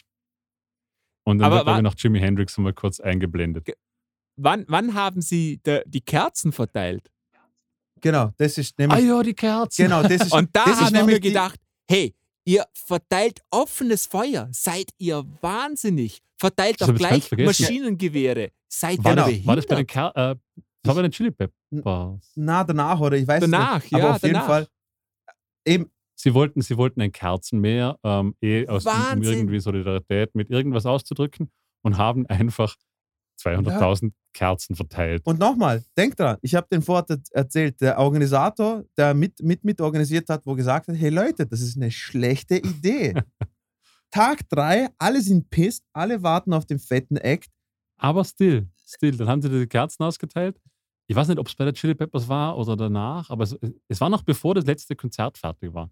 Auf jeden Fall wollten die Veranstalter so ein Kerzenmeer, ich weiß nicht mehr, was sie ausdrücken wollten. Ja, es war irgendwie so, also ich weiß nicht, irgendwie so komischerweise, ich weiß nicht, ob es gegen. Oder irgendwas für die Jugendkultur. Ja, genau. irgend so ein Hippie-Geschwurbel. Ja, und dann aber- haben sie aber- ein Kerzenmeer gemacht. Und dann Aber haben die ich wirklich frage einfach mich- 200.000. Wer, wer, wer hat das, wer es, hat das gab denn? da, es gab da offensichtlich keinen Brandschutzbeauftragten. ja, na, aber, aber das sind was ja, das, das weiß man doch wirklich als Zehnjähriger, dass das eine dumme Idee ist. Und da, die Kerzen klar. müssen ja Leute verteilt haben, eingekauft haben. Das müssen ja, Ja, ja. zumindest eine große Handvoll Leute gewusst haben. Und keiner davon hat gesagt, Ja, aber das war ja, hey, Michael Vielleicht Lang war ist das eine richtig, das richtig dumme Idee, was wir hier gerade machen. Das, das, Ja. das lässt mir meinen Schädel explodieren. Das ist so fahrlässig. Solche Leute steckt man heute ins Gefängnis. Ja. Das war Das Michael krass. Lang. Das war ja seine Idee. Er, er, er hat das ja äh, kolportiert und er wollte das. Und Ja. das war seine Idee. Er hat gesagt, das Lichtermeer. Er will das quasi in diesem Spirit. Also, das ist schon auf seinem Mist gewachsen. Und ich kann mir gut vorstellen, dass da einfach Voll. Eher halt dieser, dieser, dieser Michael Lang, dieser Name war, dass alle gesagt haben: Ja, wenn er das sagt, dann machen wir das, oder? Das ja, ist krass. der Producer, der hat gesagt, hat, Ich Der hat gesagt, das ist mal scheißegal, mir- ja, Der sicher, Producer, nein, ich das glaube mit nicht, Kerzen, glaube ich, ziemlich Nein, ich glaube nicht, dass es ihm scheiße weil er, er hat das genauso verteidigt. Er hat das genauso verteidigt, dass er gesagt hat, das ist eine geile Idee, weil wir, wir wollen ein Zeichen setzen und bla bla muss ja bla. im Nachhinein. Er kann ja Ja, klar, ja, ey, will. ich glaube, der Ja, wusste doch, sonst hat nichts davon. Ich glaube auch. Ich glaube, Ja, sonst ist ziemlich ein- Er ist ein scheißegal. verfickter Pisser. Aber selbst, aber selbst das dann, ich, sagen wir mal, es war noch ein Chili Peppers. Ich, ich glaube, es war Ja. währenddessen. Ich glaube, ich glaub, sie haben Under the Bridge oder sowas gespielt. Kann das sein? Ir- Irgendeine rechte ja. Okay, wir. einigen, wir, wir einigen uns drauf, es war Red Hot Aber- Chili Pepper, sonst lässt der Markus uns nicht in, in Ruhe. Na, danach war es nicht. Fix nicht. Okay, Weil es muss, ja, es muss ja eine Musik dazu Ahnung. gelaufen Markus. sein. Wirklich. Es, hat, Kannst- es kannst ist Musik gelaufen und sie haben die Kerzen angezündet. Und nach dem Chili Peppers ist keine Musik Ah, mehr hier, gelaufen. ich kann es Genau. euch sagen. Wart, wart, wart. Ähm, während dem Red Hot Chili Peppers äh, Konzert haben Ja. sie das verteilt um genau diese Organisation. Das war während Ich- Under the Bridge. Markus, sehr Ja, gut. Danke. zehn Absolut. Vertraut mir einfach mal. 100 Punkte. Gut. Und, und genau, und Fall- dann ging ja, und dann kommt, glaube ich, ein wichtiger Punkt. Die Red Hot Chili Peppers sind gegangen und haben als Zugabe Ja. Fire von ähm, Jimi Hendrix gespielt. Jimi Hendrix, Genau. genau, genau. Und, und dann, dann eben, und für mich war das so der Breaking Point, war eigentlich, wo die Chili Peppers vorbei waren. Und dann hast du richtig gemerkt, wie die ganze Menge brodelt, weil alle jetzt darauf gewartet haben, dass jetzt ja noch dieser Mega-Act kommt. Da hast du richtig, Ja. du hast die Stimmung gespürt, finde ich, auf den Bildern. Und jetzt, äh, bevor wir weitermachen, liebe Zuhörer, was denkt ihr, was passiert ist? Haben sie die Kerzen angezündet? Haben, haben ein schönes Statement gesetzt für die Jugendkultur Na, die Kerzen haben, das haben- schon, das ist schon lang vorbei gewesen. und dort. haben die Kerzen ausgemacht und dann auf Seite gelegt. Alle, alle haben sie gesagt, boah, cool, das war echt cool, was sie da gemacht haben, für Jugendkultur gemacht haben. Oder haben sie angefangen, Scheiße ja, aber das, ja, aber das ist der Punkt. Das haben, sie, das haben sie dort noch nicht. Genau um das geht es ja. Das habe ich so, gemeint. Die eben. wären davon gekommen. Das haben sie, das ist genau dort eskaliert. Die ganze all- 200.000 aufgeheizte Leute. Ah, ja, stimmt, stimmt. Und dann, und dann kommt der Veranstalter raus und sagt, schön, dass ihr da wart. Danke, schönen Abend. Und dann wärst du noch irgendeine Jimi Hendrix Nummer laufen. Und dann hast du halt gemerkt, wie einfach allen der Darm gebrochen ist. Weil ich bin einfach auch der Meinung, so retrospektiv, dass sie haben ja gemerkt, dass die Leute abreisen. Dieses Gerücht haben sie extra gestreut. Die wollten, dass die Leute einfach bis zum Schluss bleiben. Und das war ein, reine, ein, ein reiner Geldmach-Move. Die wollten noch, dass alle, Ja. dass alle noch mehr ausgeben, dass alle was verdienen. Und Hätt, hätten sie das nicht gemacht, wäre das dort wahrscheinlich erledigt gewesen. Dann wäre vielleicht irgendwo ein kleines Feuer rausgebrochen, ja, weil irgendeiner kleines. Aber das wäre es, glaube ich, gewesen. Ich glaube, die wären echt davon gekommen. Und dann eskaliert es halt komplett. Dann, dann, dann siehst du nur noch so, ich glaube, einer sagt dann irgendwie so, and then we saw a fire. Und dann denkst du so, ja, okay, und dann siehst du, halt, wie sie so, Feuer ist ja noch untertrieben. Also, Also Leute, Scheiterhaufen. Nochmal zu zusammenfassen. Ähm, was ist ein guter Nährboden für Feuer? Es muss trocken sein, es muss warm sein und es muss brennbarer Stoff überall rumliegen. Ja. Und was liegt zur Genüge dort? Müll. Es ist heiß, ja, und ja. Viel, viel wichtiger als Müll, diese, diese, Die sie, sie haben das, Blockaden. die ganzen, die ganzen Festival-Außenzäune haben sie mit Holztafeln verkleidet Ja. und angemalt. Das, und das sind natürlich diese Pappelpressholzplatten, die brennen wie Zunder. Gute Idee. Und dann entsteht da halt, du siehst nur noch so Feuerhaufen. So, so gefühlt wie so, wie so ein, ein, ein, ein Ork hier, ein Herr der Ringe. Du siehst nur so Ja. Menschenmassen und so, und so brennende Riesenhaufen.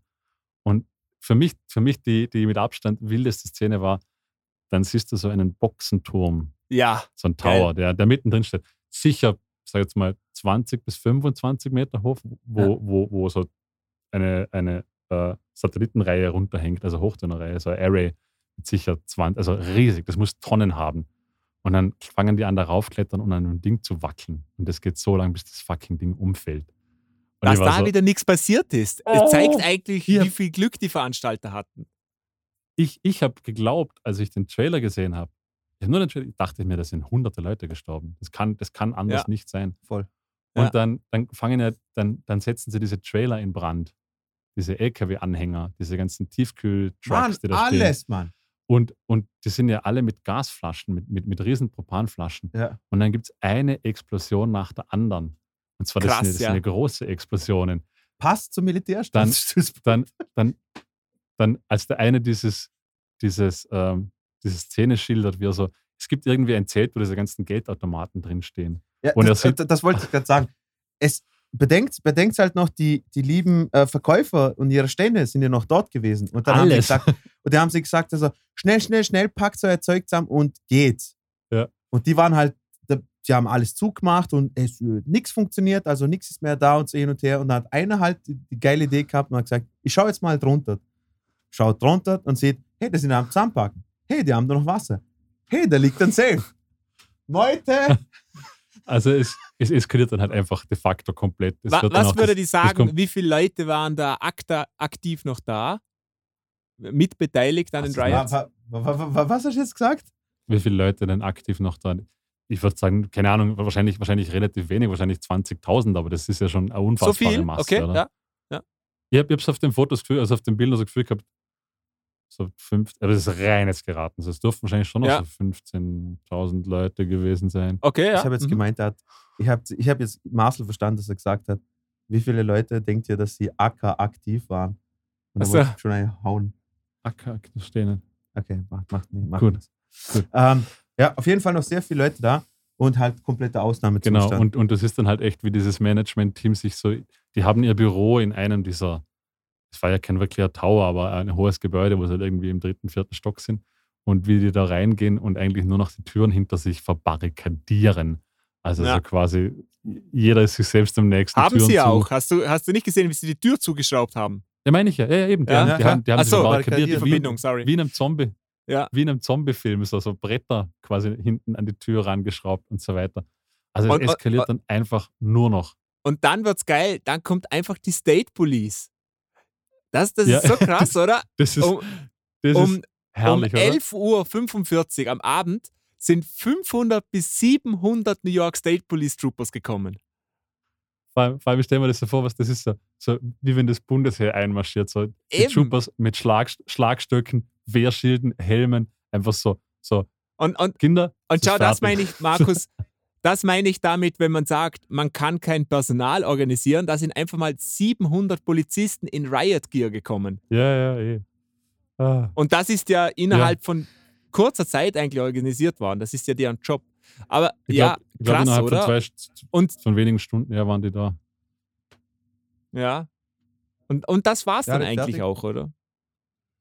Ja, also das, das, das wird dann so quasi niedergeschlagen von den State Troopers. Es kommt dann am nächsten Tag noch diese Pressekonferenz, Genau, das Statement. wo, sie, wo sie immer noch so quasi sagen, Ja. von wegen so, ja, so, so schlimm war es doch eigentlich gar Ni- nicht. nicht nur das, nicht nur das, sondern dieser, dieser glatzerte Hurensohn, der dann danach noch, also bei, bei, beim modernen Interview, also Netflix-Interview, nicht die Na, Pressekonferenz, sondern jetzt, also zwei- Jetzt. 2022 oder wo er dann noch 21. sagt, also, ja, wenn Sie eine Stadt von 250.000 Leute haben, okay, und es passieren 10 bis 20 Vergewaltigungen oder sowas, das ist ja überhaupt kein großartiger Schnitt und so hin und her. Aber Und da haben wir gedacht, Aber, aber, und da muss man, da muss ich ihm leider recht geben, das passiert ja in den heutigen Festivals immer noch. Und da ist nicht diese, diese Missmanagement, diese No. aufgeladene Stimmung.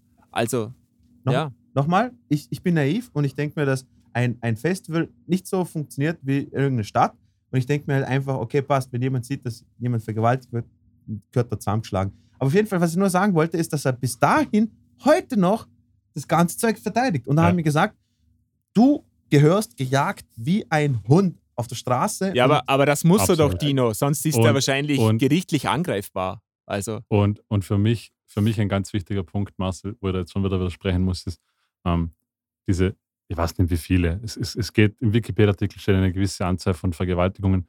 Ähm, das sind die offiziellen. Die Dunkelziffer ist Ja. wahrscheinlich wahnsinnig viel höher.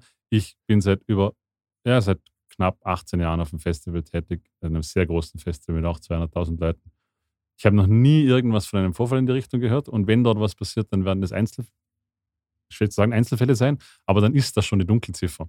Äh, also da zu sagen, dass das nur so und so viel war, finde ich ganz, ganz schlimm, muss ich ehrlich sagen. Was mich ehrlich gesagt wundert, und ich weiß nicht, Marcel, du hast den Wikipedia-Artikel offen. Ich bilde mir ein, dass jemand gesagt hat, es sind auch wirklich Leute gestorben. Ich glaube, ein oder zwei. dass Leute glaube, gestorben sind. das. kann ich ich- mir gut vorstellen, wegen die Ja, also es ist, sowas. ähm, am Konzert ist ein, ein, ein Mann gestorben in der Moshpit. Das ist dann bei der Autopsie, Autopsie äh, wegen äh, Überhitzung, ähm, Okay. großes Herz, also natürlichen Todesursache, keine Drogen Ja. etc. Äh, es ist jemand auf dem Nachhauseweg von einem Auto überfahren worden.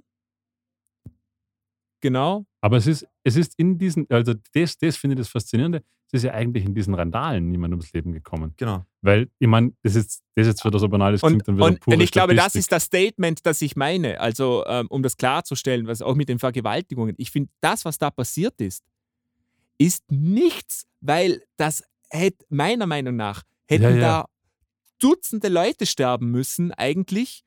Und es hätte alles viel schlimmer sein müssen. Das ist für mich ein absolutes Wunder, dass nur, unter Anführungszeichen, das passiert ist. Ich kann das, Das, das, also das ist so Das- viel Glück.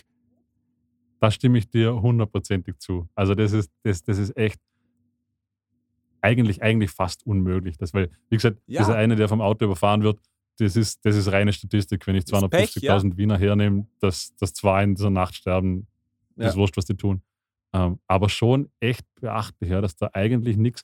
Wie gesagt, man sieht diese Boxentürme umfallen und man sieht Ja, voll. am Ja. nächsten Tag, als, als dieser Kameramann durch, durchfährt, das könnten Bilder aus dem Kosovo-Krieg gewesen sein. Ja. da Ich liegen wollte- Autos Ich auf, dem- wollte- ausgebrannte Autos auf dem Kopf, zerrissene LKW-Trailer. Diese. Gasexplosionen, allein die Schrapnelle, Ja. könntest du doch meinen, dass da jemand erwischt, oder? Das stehen doch. Und, und, und überall steigen noch so Rauchfahnen auf Ja. im Morgengrauen und du hast das Gefühl, da, da war, da war gerade irgendwie Artilleriebeschuss die ganze Nacht. Ja.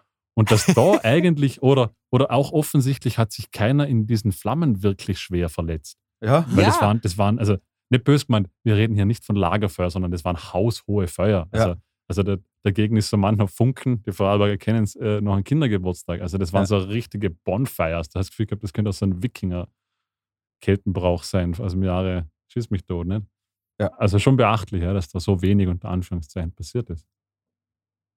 Ja, viel ähm, spannende Doku, auf jeden Fall zu empfehlen, oder?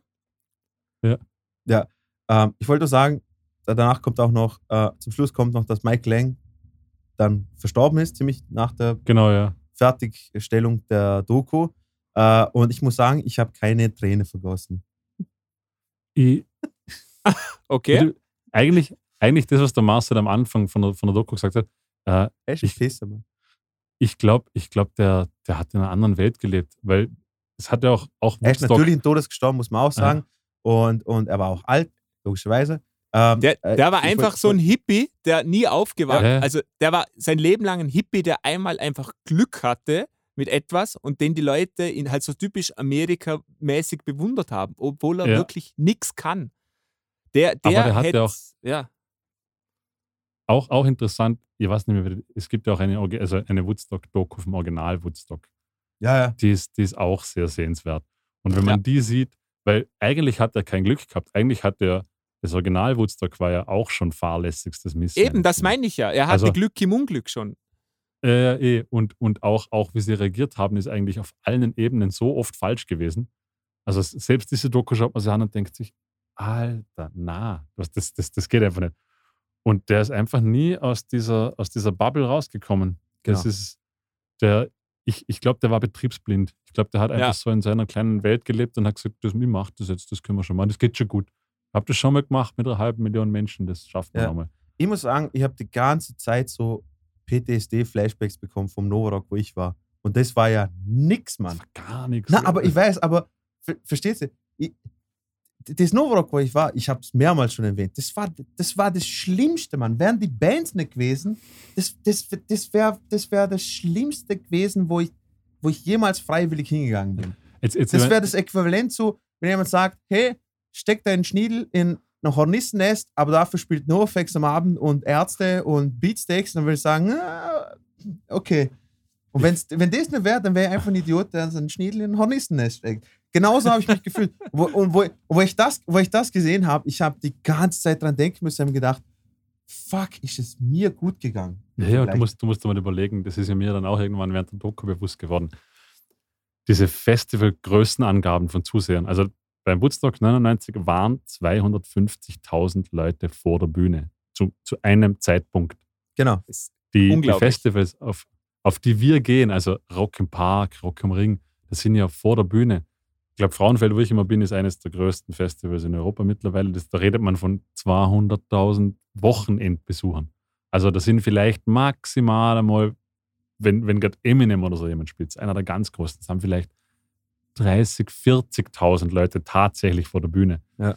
Das Ganze musst du dir dann mal sechs vorstellen. Ja. Also wenn du einmal 40.000 Leute siehst und hinter der Bar stehst dort Da denkst Und- du dir, ich und- möchte und- nicht einer von diesen 700 Bullen sein. und, und du weißt, du weißt, 40.000 Leute sind pures Chaos. Also da hast du, da hast du zwei Stunden, hast du pures Chaos. Und dann lösen sich die 40.000 auf. Und das hast du dort mal sechs. Ja. Also nur der Maßstab. Und dann hast du keine Securities, kein, also Ja. keine Fluchtwege, kein gar nichts. Also das, das muss unfassbar beängstigend gewesen sein. Ähm, Im Großen und Ganzen, ich würde jetzt auch sagen, sollte man sich anschauen, oder? Definitiv. Jetzt kennst du es ja schon. ja, jetzt, jetzt kennt ihr es schon. Äh, falls ihr also vielleicht habt ihr es schon, schon angeschaut und, und, und äh, denkt euch, äh, ihr wollt das Ganze nochmal von uns nach, nacherzählt bekommen. ähm, Jungs, ich hätte nur einen Vorschlag, weil ich in 35 Minuten los muss. Reden wir noch ein bisschen über den zweiten Film und dann, Genau. und dann sparen wir uns den dritten Film für die nächste Folge auf. Marcel, ist das okay? Okay, Tipptopp. super. Weil ähm, beim letzten Film, ich habe noch einiges zu sagen. Ich glaube, Äh. ich glaub, der letzte Film, ja, da Ähm, werde man einen Kompressor für die noch anwerfen. ähm, gut, den Film, den ich mir ausgesucht habe, war äh, This is War. Ähm, und das ist einfach ein, ein Doku-Film über die Band War. Ähm, Erste Frage, wer von euch hat War gekannt? Du Ich. schon. Ja. Marcel, du? Ja, ja, klar. Ich habe ich hab noch nie was von dieser Band gehört in meinem okay, Leben das, davor. das ist echt voll wild, weil die- die sind ja, die sind ja im, in der Metal-Szene ja extrem bekannt gewesen. Also- N- Eben, und ich Zu, komme zu Markus Verteidigung näher muss ich sagen, ich kannte auch keine Musik wirklich von denen. Also ich, ich kannte Okay. das Ach so, Ganze drumherum, aber keine Musik. Also ich, ich für mich, weil ich komme eigentlich aus der Metal-Szene, habe von der Band noch nie was gehört, was mir jetzt schon irgendwie auch bewusst worden ist. Ich habe natürlich in meiner Jugendzeit, ich war Anfang 20, als ich das erste Mal MTV empfangen habe. oder so. Also ich habe natürlich Genau. diese ganze 2000er, 19, also 90er und 2000er MTV-Szene kannte ich einfach nicht. Aber ich habe gesagt, die Band war für mich, ich habe mir zuerst gedacht, ja, das ist ja irgendeine so Geschichte, so wie, wie heißt die Doku über die Band, die, die Heavy Metal Band, die dann in Anvil. Asien.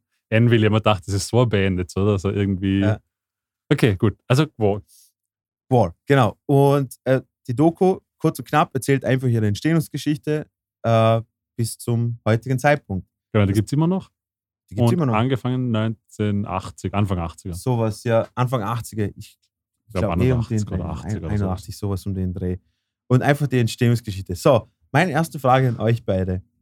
Ähm, als ihr das gesehen habt, wie die Band angefangen hat, was das, welche Leute da involviert waren, habt ihr euch auch gedacht, so wie ich, dass das überhaupt geklappt hat? Oder dass das überhaupt ein System gehabt hat? Wie das funktioniert, ist ein fucking Weltwunder. also, ist Da haben Schon, sich finde ich- wirklich. Finde ich gar nicht. Okay? Weil, weil ich, ich, finde, ich hab, Al- Also ich finde, die Leute, die das gemacht haben, die haben es einfach nur gemacht, weil sie es gern gemacht haben. Und die hatten auch nie irgendwie, die wollten ja keinen Erfolg haben. Die haben es einfach gemacht, weil sie es gern gemacht haben. Und der Erfolg ist dann irgendwie so mitgekommen. Darum kann Also ich das setzen wir- verstehen.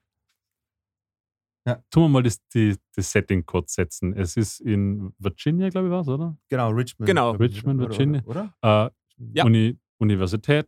Ähm, es gab dort eine alte Milchfabrik, die stillgelegt wurde, die dann so quasi Von Ver- Kunststudenten, Artists, vermietet wurde, wo, wo Künstler und alle, also das war halt so ein. Genau, es war so eine richtige Bruchbude, das hat man schon gesehen, ein riesiges Areal. Und da haben sie offensichtlich halt die ganzen Künstler reingelassen, weil sie gedacht haben, können wir noch ein bisschen Miete dafür verlangen. Und da hat sich dann um diese, das waren ja viele davon waren Kunststudenten an der Mhm. University, ähm, hat sich diese Szene gebildet. Ähm, einmal Hunter, wie heißt er?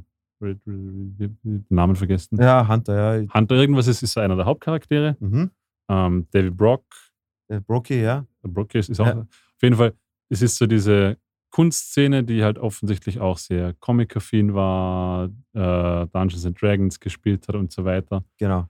Ähm, die treffen Aufeinander. dort quasi aufeinander, genau. Das, David Brocky. Ja? Hast du Dave, David Dave, Brocky? Dave Brocky. Dave Brocky Gott hab ist selig. quasi Punkmusiker. Genau, mit diesem, der hat in einer? Dead, Punkband. Dead Piggies, Pig 20 Piggies, irgendwie Genau. so.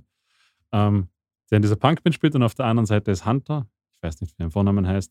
Der Ich glaub, Film Hunter Thompson. Der Hunter Thompson, genau, der quasi äh, Kunststudent ist, Filmemacher und eben auch dieser Comic-Nerd und der diese ganzen Props baut und der, der also der will einen Film machen, ich habe schon wieder vergessen, wie er heißt, ich bin so schlecht mit Namen, über irgendwelche Ja. Aliens, die die Welt quasi annektieren ähm, und der baut da halt ganz wilde Kostüme.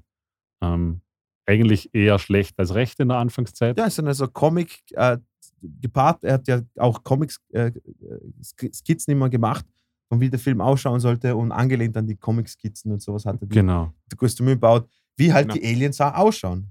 Aber halt, aber halt Genau. Riesenkostüme. Kurze, Also kurze irgendwie so- Richtigstellung: Hunter Jackson. Mach weiter. Hunter, Hunter Jackson, Jackson. Entschuldigung. Hunter Thompson war, war der, der Schreiberling. Genau, ja. Hunter Aha. S. Thompson. Ja, genau. Ähm, genau, und die waren dann irgendwie so eine Mischung aus Ritter, Urmenschen, keine Ahnung, wie man, wie man diese Kostüme beschreiben soll, Ja, mit, so, mit so Stacheln, Römischen. Rüstungen und so, so Blödsinn. Genau, und er trifft dann eben auf Dave Brocky. Dave Brocky spielt in einer Punkband und ich glaube, also angefangen hat es damit, dass Dave Brocky irgendwie diese Kostüme gesehen hat und dann gesagt hat, hey, seine Idee war, dass er sich selbst in diesen Kostümen supportet. Also sie haben eine Supportband, die sind sie selbst, sie haben nur diese Kostüme an und improvisieren eigentlich nur. Also es, Genau. es kam dann auch so irgendwie so, es haben dann alle möglichen Leute mitgespielt, geprobt wurde nicht wirklich. Ähm, Genau. Es war dann so quasi ihr Ding war das. Und ich glaube, entstanden ist von dem das Richtige, dass er reinkam, dieses Kostüm gesagt hat, yeah, we call it war. Ja, dieser Und- Kampfschrei. Genau, und so ist das irgendwie entstanden. Oder? Das war so. Genau, das war so kurz und knapp, wie es entstanden ist. Also, aber deswegen habe ich das Wort gesagt. Ich finde alleine schon diese, diese, dass das, dass das zusammengefunden hat und geklappt hat und so. Ich meine, ich kann es mir vorstellen, Sie sagen ja auch, Sie sagen in der Doku, die Szene war ja nicht großartig groß. Also da hat es nicht viele Leute gegeben. Das heißt, wenn du auf irgendeine Art und Weise irgendwie als schräg empfunden worden bist, dann bist du eh dorthin tendiert, quasi Ja. in die Milchfabrik, mit den, mit den gleichen Leuten dorthin und sowas. Und ah, dass sich aber das so ergeben hat mit den Kostümen und der, dass der zufällig, ich finde das so krass und irgendwie cool, dass sich das irgendwie zusammengefunden hat und die dann ein Konzert gemacht haben, haben gedacht, Und ich finde, ist super, super gut angekommen. das habe ich mit dir, ich finde das so, also sie haben dann irgendwie immer mehr Konzerte und irgendwann geht es dann, glaube ich, um so einen dieser Breaking Point ist, als sie dieses Halloween-Konzert haben Genau. in, in der University und der übertreibt es halt mit diesen Props ins Maßlose. Irgendwie Flugzeugturbinen, die auf die Bühne stürzen und Leute, aber, aber eigentlich alles ziemlich, Ja. eigentlich alles noch ziemlich infantil gemacht. Also so, ja, ja, also die Kostüme sind nicht in keinster Art und Weise realistisch dargestellt. Nö, und, und also schon, schon imposant, dass da kommt wirklich so eine Flugzeugturbine an einem Stahlseil, so ein, sag jetzt mal, eineinhalb Meter Ding im Durchmesser auf die Bühne zugerast, aber halt alles ziemlich billig. Also Ja, so aus Pappmaché Und- mit, mit Leim und Kleister und Ja. angemalt und so. Und das habe ich mit dir so quasi. Das war ein ganz schmaler Grad, das hätte doch einfach vorbei sein können, weil ich gesagt hätte, Ja. was ist das für ein Scheiß. Also genau. das ist schon irgendwie lustig gewesen. das, das, das eben. Ich, ich meine, ich habe ich hab die ganze Zeit, als ich das angeschaut habe, ich, ich habe irgendwie immer die ganze Zeit denken müssen, wäre ich zu einem von euch beiden jetzt gekommen, hätte gesagt, hey Jungs, ich habe eine super Idee für unsere Band. Mit, wir machen uns jetzt so Pappmaché-Kostüme, wir gehen auf die Bühne, wir erfinden eine Geschichte von irgendwelchen Aliens, die auf die Erde gekommen ist und äh, wir machen unsere Songs drum, dann, wird- dann würden sie beide sagen, Dino, egal was du nimmst, lass, Was es sein. La, lass es.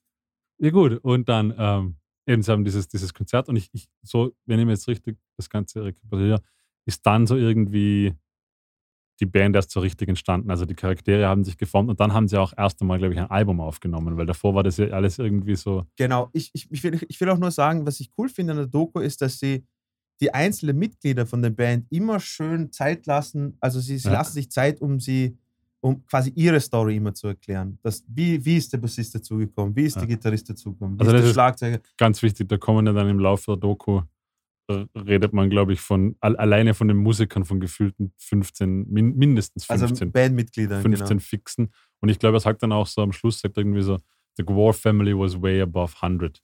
Ja, also genau. so quasi, es, es waren insgesamt wahrscheinlich mehr als 100 Leute im inneren Kern von Gworf, weil es halt einfach so eine äh, Community geworden ist. Aber auf jeden Fall, es entsteht dann Gworf, Gwar, nicht Gworf. Ja. Ähm, Und ich glaube, dann nehmen sie das, es ist, es ist dann ein bisschen komplex, dann nehmen sie, glaube ich, das erste Album auf. Ja. Und das ist dann ja eigentlich auch eher schlecht als recht. Genau. Also, weil Nona sie jetzt nicht wirklich viel genau, sie Zeit können, ja, und, und, und irgendwie sagen sie auch so, sie, sie konnten eigentlich alle ihre Instrumente nicht so wirklich. nicht, nicht also so das, gut, genau. das, der Dave Brocky hat ja davor Punkmusik gemacht, Genau. mit den ihren Namen, 20 Dead Pigs, irgendwie sowas. Ja, Piggies. sowas, ja. Egal. Äh, und, und Dwarf wollten sie dann irgendwie, weil es halt auch vom, von der Aufmachung, es sollte eher hart sein und eher Metal unter Anführungszeichen sein, was halt damals als Metal verstanden wurde. Und das konnte ja eigentlich keiner spielen von ihnen. Ne? Na. Also das sagen sie auch. bis, so. auf, bis auf der Bassist, der, der, der ist Der- ja. Der kam dann aber erst danach dazu, der Genau, Michael genau. Bishop, Genau. oder? Und der ist dann quasi in den Himmel gelobt worden, dass es er der beste Bassist war zu dem Zeitpunkt. und, und es ist einfach so geil. Es ist einfach so, dass. Also, ich weiß nicht, wie es euch ging. Marcel, ich frage jetzt mal dich persönlich. Wisst ihr, ich, was ich so interessant oder was ich immer so geil gefunden habe, ist, dass der, dass der Film, er porträtiert irgendwie auf eine Art und Weise so eine romantische Szenerie. So quasi, Absolut. so, so, Absolut. Weißt du, das war so, äh, ich weiß nicht, wie es- wie es dir gegangen ist, deswegen frage ich dich. Äh, die ganze Zeit, als ich den Film angeschaut habe, habe ich mir gedacht, das ist so geil. Ich finde das irgendwie so romantisch und so cool, dass irgendwie diese, dieser Hardcore-Kern von, von Richmond, Virginia quasi dort so zusammenhängt in diesem Projekt und jeder gibt sein Alles und jeder verbringt seine ganze Zeit dort. Wie hast du das empfunden, Mars? Das wollte ich Ja, fragen. Ich fand das auch schön. Ähm, also ich habe das alles so eben als total ungezwungen irgendwie erfahren. Ich habe ich hab so das Gefühl gehabt, Genau, das, das, die, das das die, Wort. haben, genau. die haben da Bock drauf und auch wenn die keinen Cent verdienen, werden die das weitermachen. Weil auf das haben sie einfach Bock. Ja. Und das, Genau, der, der genau. Erfolg, der kam irgendwie mit und sie haben sich voll drüber gefreut, aber es war irgendwie nie so, okay, jetzt müssen wir es aber ernst machen, damit wir das auch, auch ein bisschen Geld verdienen und so, sondern das war immer irgendwie unwichtig, hatte ich oft das Gefühl, sondern die haben das eben mit Leidenschaft Genau. gemacht. Und da, das war, Anfangs, ja. das war sehr schön, ja. Aber man muss glaub- natürlich auch sagen, auch, je länger diese Geschichte geht, desto mehr wurde einem bewusst, desto tragischer wurde es. wie so. komplex diese Charaktere sind und wie schwierig diese Charaktere auch sind. Ja. Und dass Genau. das nicht gut gehen kann, wenn die alle immer beisammen sind. Darum gab es, glaube ich, auch so Also- viele Wechsel etc. ich glaube, ich glaub, ganz wichtig ist, man muss einmal, jetzt noch ganz kurz, das ist ja nicht nur diese Band, sondern es ist immer so ein, ein also nicht nur Musiker, sondern diese Ein Band Kollektiv. besteht ja aus viel. Sie, es gibt ja auch diesen, diesen Slave Pit etc., wo sie, wo sie quasi sagen, also diese ganzen, da gibt es ja Kostümbildner und zwar Genau. nicht nur einen, sondern so Designer. Designer, eine ganze Handvoll. Dann gibt es diese eine Tusse, diese eine Tusse, die nur auf der Bühne rumtanzt, die überhaupt keine Funktion hat. Die war Bandmitglied. ja, genau, die war Bandmitglied. Also sie, das ist immer, da redet man schon immer so von, von 20, 25 plus Leuten. Und die Ja. haben ja, irgendwann zeigen sie, wie, wie groß diese Kostüme waren. Also die wurden immer größer. Das ging so weit, dass sie irgendwann einen Dinosaurier hatten, der auf der Bühne war. Ja. Ähm, und anfangs, also als das dann losgeht, nach diesem Halloween-Auftritt, da touren sie dann irgendwie durch Amerika mit einem Schulbus. Ja. Ich glaube, zwei oder drei Jahre lang Ja, genau. hintereinander Oh, und haben sie einfach so einen, so einen gelben alten Schulbus, den sie mit Bankbetts drin haben und touren durch Amerika. Und es ist so, wie du sagst, es ist so unschuldig. Ihr habt ganz wirklich so, ach, ihr seid so liebe Idioten. Was ist das? So, ja, so, so, das, genau das, genau das, weil ich habe ich hab mich, ich habe die ganze Zeit mich zurückversetzen können, so als ich 16, 17 war oder so, keine Ahnung, wie sehr hätte ich mir das gewünscht, dass es so eine Szene bei uns Ja. gegeben hätte in Vorarlberg. Halt, weißt du, ich wäre dort, hätte ich das rausgefunden, ich wäre dort jeden Tag. Ja. Also ich, ich kann mir nichts anderes vorstellen, was ich gemacht hätte äh, mit 16, 17, als wie jeden Tag dort zu sein und, und egal was zu machen, ob ich gespielt hätte oder was aufgebaut hätte. Aber das, das, das, das hat man so, ich weiß nicht, das war so super sympathisch, wie du gesagt hast. Voll. So sympathische Idioten. Also ich glaube, man muss auch, auch gar nicht zu sehr auf den Film jetzt eingehen. Ich glaube, man kann so die Milestones irgendwie durchgehen. Oder also sie werden dann recht erfolgreich, aber also noch nicht groß, groß, sondern einfach so Ja. recht erfolgreich. Und dann kommt ja dieser Labelboss, wie heißt der? Der Glatzerte, der andere Glatzerte. Blade, Blade Records, möchte ich sagen. So irgendwie heißt der, glaube ich. Der ja auch Oder super Metal. cool war eigentlich, oder? Ja, ich glaube, Ja. ich glaube Ja. Blade Records. Bla Ah. ja. Blade. Blade, Metal, Metal Blade. Blade. Ja, Metal ich glaube, Blade, ja. Metal Blade. Gibt es heute noch, glaube ich. Genau, es ist, ist heute noch irgendwie ein, ein recht ein großes Metal-Label und der, also der seien sie dann quasi und da gäbe es dann die Option, dass das Label von Warner gekauft wird. Aber also der Deal wäre, dass War ein Album produzieren, auf dem sie die haben halt immer sehr, sehr, sehr, sehr schwierige Texte. Also es geht immer nur Fuck und also es kommen lauter Wörter vor, die halt zur damaligen Zeit in einem Major-Label einfach, es ging halt damals noch nicht. Das war dann zehn Jahre später, Mitte der 90er, als das, als das Ja, und die Shows. und die Shows. Die Shows waren. wobei. Ich, ich, ich, bei mir also steht wie- hier wie- gerade Sodomy, Necrophilia, Prenatal Rape, Pädophilia, Mutilation. Ich glaube, das fasst Ja, aber das- perfekt zusammen. Aber, aber, aber, aber das fand ich das Faszinierende, weil, weil bei diesem ganzen Deal, und der war ja ganz, ganz existenziell für sie, da ging es überhaupt nicht um die Show, sondern da ging es darum, dass sie irgendwie, sie hatten nämlich eigentlich schon ganz poppige Songs, aber irgendwie war der eine Chorus immer nur Fuck, Baby, fuck, irgendwas. Und dann hat das Label gesagt, das geht nicht, sie müssen. mein Fischfuck, Baby. Fish Fuck Baby, genau. I'm gonna fuck it with a fish. Genau, genau. Und, und dann ging es irgendwie darum, dass Warner, dass Warner gesagt hat, sie wollen, sie wollen Gwar richtig groß machen. Sie kaufen auch dieses Metal Blade Label und nehmen quasi Gwar mit, aber Gwar muss im Gegenzug poppigere Songs schreiben und die Texte quasi verharmlosen. Ja, Und genau. das, und das fand ich das Coole. War hat natürlich Nein gesagt, aber auch der Labelboss hat gesagt, na, ist mir wurscht. Dann kauft sie mich halt. Also der hat darauf verzichtet, ein Teil von Warner Bros., was ja für ihn wahrscheinlich ein sehr, sehr guter Deal gewesen wäre. Also der wäre dann in die nächste Liga. Der hat auf das verzichtet. Und der hat auch heute noch vor der Kamera gesagt, ja, das war damals richtig für ihn, dass er das gemacht hat. Ja, absolut. Äh, Rieseneier, der Typ. Und, Aber und ich also, frage mich auch an Warner, wie stellt sich Warner vor, dass das funktionieren soll? Gwar, das ist ja die Identität von Gwar. Wenn du das wegnimmst, hast du keine ja, ich weiß Identität das auch mehr. nicht. wer, also- wer kommt zur Show, Eig- Alter? Eigenartig, ja. Sehr eigenartig. Aber gut, dann auf jeden Fall ging es Also, dann, also man, ich, kann, man, man kann sagen, äh, die Musik hat schon ihren Platz gehabt und die sind auch immer besser geworden als Musiker. Ja, Aber es war also- immer irgendwie hauptsächlich, hauptsächlich die Show im Vordergrund, oder? Die, ich die bombastische sagen, Show. Und äh, genau, liebe Zuhörer, was, was ihr auch wissen müsst, äh, die haben ja auch Interviews in den Kostümen genauso gegeben ja. und die haben eine komplette Hintergrundstory gehabt, weil das ja alles der Hunter Jackson äh, ja mit verbunden hat mit dem Film, die, den sie damals gemacht haben und der, ganze Lore von Gwar, jeder hat einen Namen gehabt, wie der Odorus und, und jeder hat ein Outfit gehabt, einen Jeder hat ein Namen, Outfit. eine Backstory. Nipilus erectus. genau, Ja. genau, Nippel- Also, also, also schon so richtig groß. Und die, sie, sie wurden dann ja auch wirklich erfolgreich. Also sie wurden nie, glaube ich, so Welt, so richtig groß. Ja. So den, den ganz großen Step haben sie dann na, gar nicht geschafft, habe ich das Gefühl gehabt. na, haben sie auch nicht, Aber, aber, aber schon so, dass sie zumindest mal große Hallen gut gefüllt haben. mit Also, dem Konzept und mit dem, was sie Ja. machen, haben Ja. sie, finde ich, einen Status Ja. erreicht, wo man echt stolz drauf sein und kann. jetzt bin ich mir chronologisch nicht mehr ganz sicher, weil dann doch viel passiert ist. Dann haben sie irgendwann dieses Musikvideo gedreht, Fa- Phallus in Wonderland oder wie es hieß. Ja. Phallus, Phallus in Wonderland. Ja.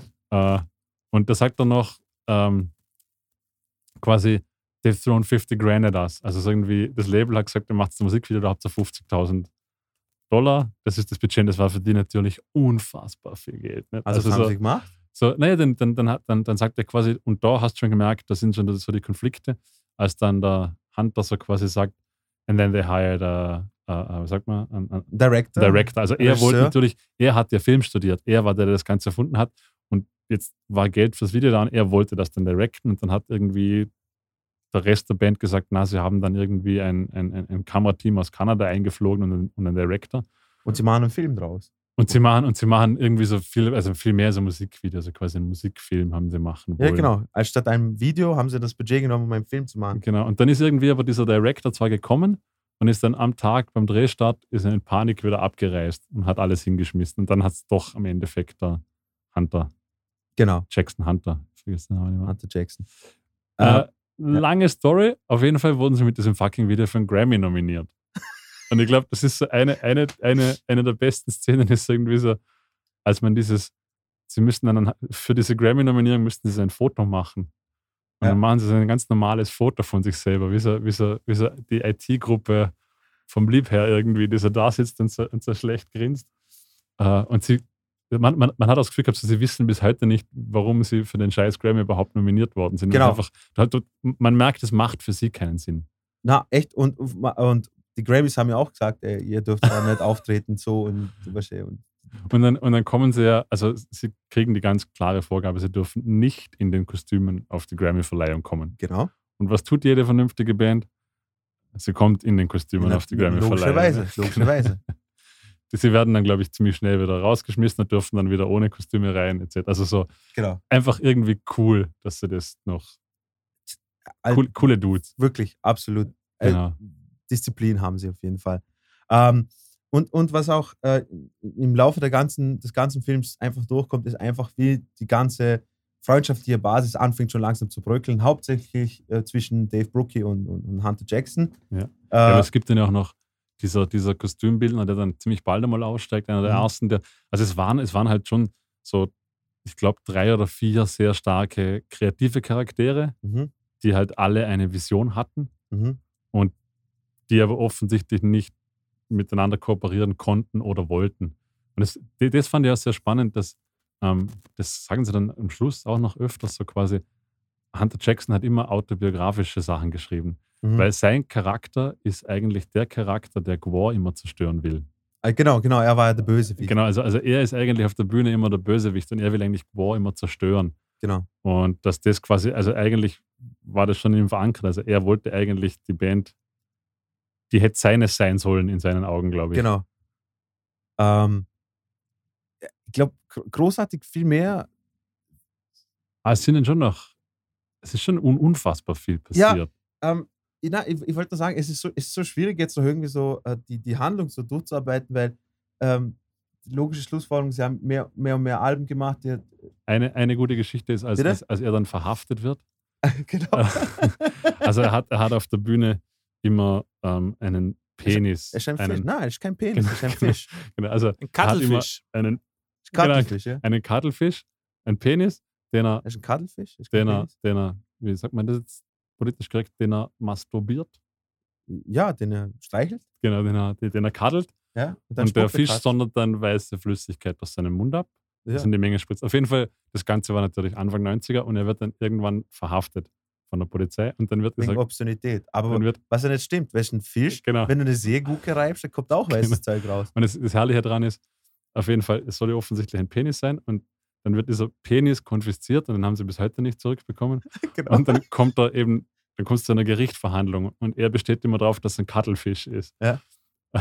Es ist auch ein Fisch. Es, er Und hat Augen. ich habe hab nicht gegoogelt, ob stimmt, aber der Richter dieser Gerichtsverhandlung hieß einfach Dick Boner. genau, stimmt. Das, ich habe mich, ich glaube, ich habe mich zehn Minuten nicht mehr einbekommen, weil wenn das stimmt, ich meine, wie ironisch kann das Leben sein, Ja. dass eine Gerichtsverhandlung über einen Penis von Dick Boner geleitet wird. wahrscheinlich, wahrscheinlich der Experte für Obszönität. genau.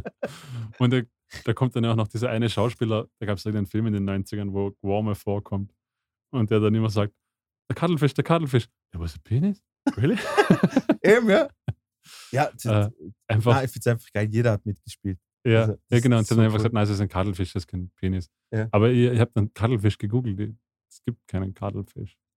Also es gibt keine Bilder, wenn man Es Kaddelfisch gibt eingibt. Kattelfisch, ja, den gibt es, glaube ich, schon mit Doppel-T. Ach so, eben, es gibt nämlich keinen Kaddelfisch. Nein, nein, Kattel, äh, so Ja, umarmt. richtig. Kat Kattelfisch gibt es ja, aber Kaddelfisch. ich Ja. weiß nicht. Ja. Ähm, ja, und das hat natürlich, das ist halt ihr Ding, ist einfach nur komplett over the top auf der Bühne, Köpfe abschlagen. Genau.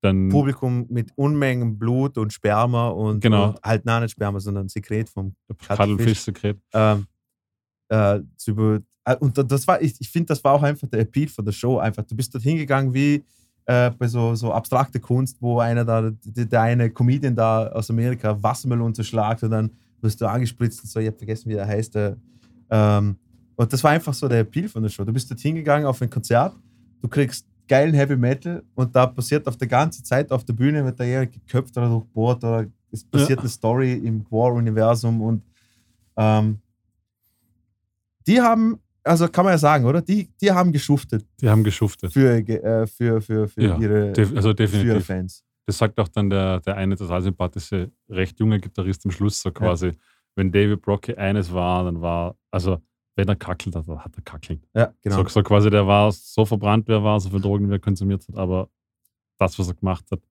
hat er gemacht. genau. Aber ich glaube, dann gibt es also, das geht dann so weiter, ne? das erste Mal Kudos, was die Alben rausgebracht haben. Ich habe Ja, mir das ja. dann die ganze Zeit gedacht, ich habe mal geschaut Ja, ja, danach. genau. Ich glaube eigentlich so im Zwei-Jahres-Rhythmus mehr oder weniger. Manchmal sind es drei Jahre gewesen, aber es sind Ja. eigentlich alle zwei bis drei Jahre immer ein Album rausgekommen bis heute. Aha. Das letzte ist dieses Jahr erschienen. Genau. Ähm, und es gehen und kommen dann verschiedene Musiker im Ja. Laufe, äh, aus verschiedenen Gründen. Die einen steigen aus, weil sie eben quasi künstlerische Differenzen haben. ähm, weil sie Musik nicht mehr machen wollen, weil sie die Tour nicht mehr machen wollen. Genau. Ähm, so geht es dann dahin. Es gibt also ein, zwei tragische Passagen, ähm, als der eine Gitarrist stirbt Mhm. mit 34 im Tourbus an Mhm. einer Thrombose. Ähm, und als sie da einfach überfallen worden äh, werden auf der Autobahn und abgeknallt werden. Also so, so, Ah ja, so, genau, angeschossen werden. Ja. Ja. so, so ganz abstruse, super, super spannende Geschichten. Da erzählen wir jetzt gar nicht zu viel, weil Ja, das ist, eh- also es ist wirklich eine sehenswerte Doku. Super geil. Ähm, und eben dann am Mike Brocky ist dann ja Dave Brocky, ich habe Namen. Ist dann ja 2014, glaube ich, gestorben. Genau. Ähm, und Mike Bishop, der Bassist, der eigentlich am Anfang dabei war, der ist dann recht früh wieder ausgestiegen. Genau. Der hat dann nach Dave Brockys Tod quasi den, den Leadgesang wieder übernommen und ist Genau. bis heute noch Hat seinen eigenen Charakter. Oderus Genau. Genau. gibt es leider Mike nicht mehr. Dirks. Oh. Genau. Und äh, was ich aber voll cool finde, ist, dass einfach äh, quasi, es gibt ein eigenes War-Festival, oder? oder? Ich weiß es nicht, aber es ist, ich kann es mir gut vorstellen. Es Genau. wird so Sinn. Barbecue. Ja, äh, genau, Barbecue, genau. Wo einfach äh, War spielt und, und, und es ist ein Metal-Festival und da wird gegrillt und gesoffen und das ist einfach voll fucking geil. Ähm, also ich, ich, ich habe es super fucking unterhaltsam gefunden, die ganze Mega. Doku. Und äh, liebe Zuhörer, wenn ihr, wenn ihr das anschaut und ihr spielt, äh, ihr, ihr spielt Musik oder ihr macht Musik und ihr habt mal in Bands gespielt und seid, versucht euch mal zurück, zurück zu erinnern, wie es bei euch war, als ihr angefangen habt, wo ich gedacht habe, boah geil, das ist mein Leben, ich bin bereit dafür, alles bla bla bla. Und dann schaut euch die Doku an, weil die haben das durchgezogen. Fix. Aber das, das war ein eine- Live-Commitment. eine, eine Frage an euch. Ähm, habt ihr denn, also wie habt ihr den, den Charakter vom, vom, vom, vom Hunter? Der war, also der ist schon ein bisschen äh, narzisstisches Arschloch, oder? ja, voll, voll. So, so, Voll. Also er schaut doch irgendwie so fertig aus, auch jetzt. Also so, Ja. so wie er da sitzt und so. und Also, sympathisch fand ich ihn nicht. Na, ich, ich muss auch sagen, also es es ist absolut, also meiner Meinung nach, ich habe den, als dann angefangen hat, von wegen, ja, das ist mein Projekt und bla bla bla, habe ich gedacht so, äh, du, aber die Idee, dass man das mit dem Konzert verbindet und die Band dahinter ist, ist halt schon ein riesen, riesen Teil davon. Am Ende des Tages hast du nur einen Input gegeben und dann das Ganze, was weiß ich, du warst der Stein, der das Wasser berührt hat, ein ganzer Ripple-Effekt danach und so. Das hat sehr, sehr wenig mit dir Ja. zu tun gehabt und sowas hin und dann danach so zu sagen, so, ja, das, ohne mich, bla bla bla, wäre das Ganze, ja, wahrscheinlich schon, aber äh, Ja. kann man nicht sagen. Kann man nicht sagen. Ähm, ja, ich habe, mir, mir war auch nicht sympathisch. Marcel, was denkst du? Ja, ich glaube, als erstens kann man mal sagen, dass er wahrscheinlich ziemlich sicher psychisch krank ist, oder? Ähm, Glaube ich auch, ja. ja, also darum ist das mal schon irgendwie schwierig. Und ich, ich verstehe natürlich seine Verbitterung. Ich glaube, er hat extrem viel Energie da reingesteckt und, und wie gesagt, dann kommt mal Geld rein und dann kann man einen Film machen und dann heißt es auf einmal, ja, du machst den aber nicht, obwohl du eigentlich der Typ dafür wärst, oder? Du hast das studiert, du hast, das ist auch dein Baby. Ich kann seine Verbitterung schon verstehen, aber ich weiß auch, was ihr meint, dass er nicht sympathisch rüberkommt. Das habe ich auch so empfunden, ja. Ich glaube, Dave Brockie ist auch nicht der einfachste. Ich glaube, die waren alle nicht einfach. Nee, zum ich glaube, wenn du Arbeiten. das 40 Jahre lang machst, so eine Scheiße und davor, davon sind wahrscheinlich 25 Jahre richtig schlechte, schlecht bezahlt, schlechte Wohnsituation, alles Kacke. Ja, da musst du doch ein bisschen verrückt sein, oder? Ja. Genau. Aber ich habe Dave Brockie immer so sympathisch gefunden. Ich weiß nicht, der hat so ein sympathisches ja Gesicht. crazy Dude einfach. Aber, aber auch, Ja. ich, ich kenne ich kenn, äh, Dave Brockie schon, es, es gibt so eine Hardcore-Punk-Doku, äh, American Hardcore, äh, und da wird er auch mit interviewt. Und da ist er aber ohne Kostüm. Und ich habe den dort schon sympathisch gefunden, einfach so, wie, er- wie er geredet hat Ja. und, und, und so hin und her. Da haben wir noch gar nicht gewusst, was War ist und sowas. Und dann hat, ich habe da jede Band dann gegeekt und da sage ich so, ah, okay, du verstehst, für Band. war. Und da habe ich War gesehen und habe gedacht, Jesus, was zur Hölle ist das? ja. Na, Ja, und crazy dann, also so hinten raus auch wie so, die haben sich ja bis heute nie ausgesprochen. Also, ja, voll, ja. also es gibt dann noch so eine Situation, wo, wo der, der Gitarrist wurde angeschossen und der hat dann so quasi mit, was war das, Marcel, so ein künstlicher Ausgang oder sowas, was er da hatte? Oder Stoma, oder wie nennt man das? keine Ahnung. Auf jeden Fall hat er dann mit, mit dem die ganze Zeit gespielt und es ging ihm so nicht schlecht und dann hat irgendwie, man weiß nicht, wer man glauben kann. Aber die anderen sagen ja, sie, haben, sie wollten eigentlich nur, dass er quasi jetzt die Tour aussetzt und er sagt, 20 Jahre später, na, die haben mich rausgeschmissen. so. und, und dasselbe gilt eben von Thompson auch, der irgendwie sagt, er wurde aus der Band gekickt. Jackson. Jackson. Hunter Jackson. Hunter Jackson. Der sagt, er wurde, ich und Namen sind furchtbar.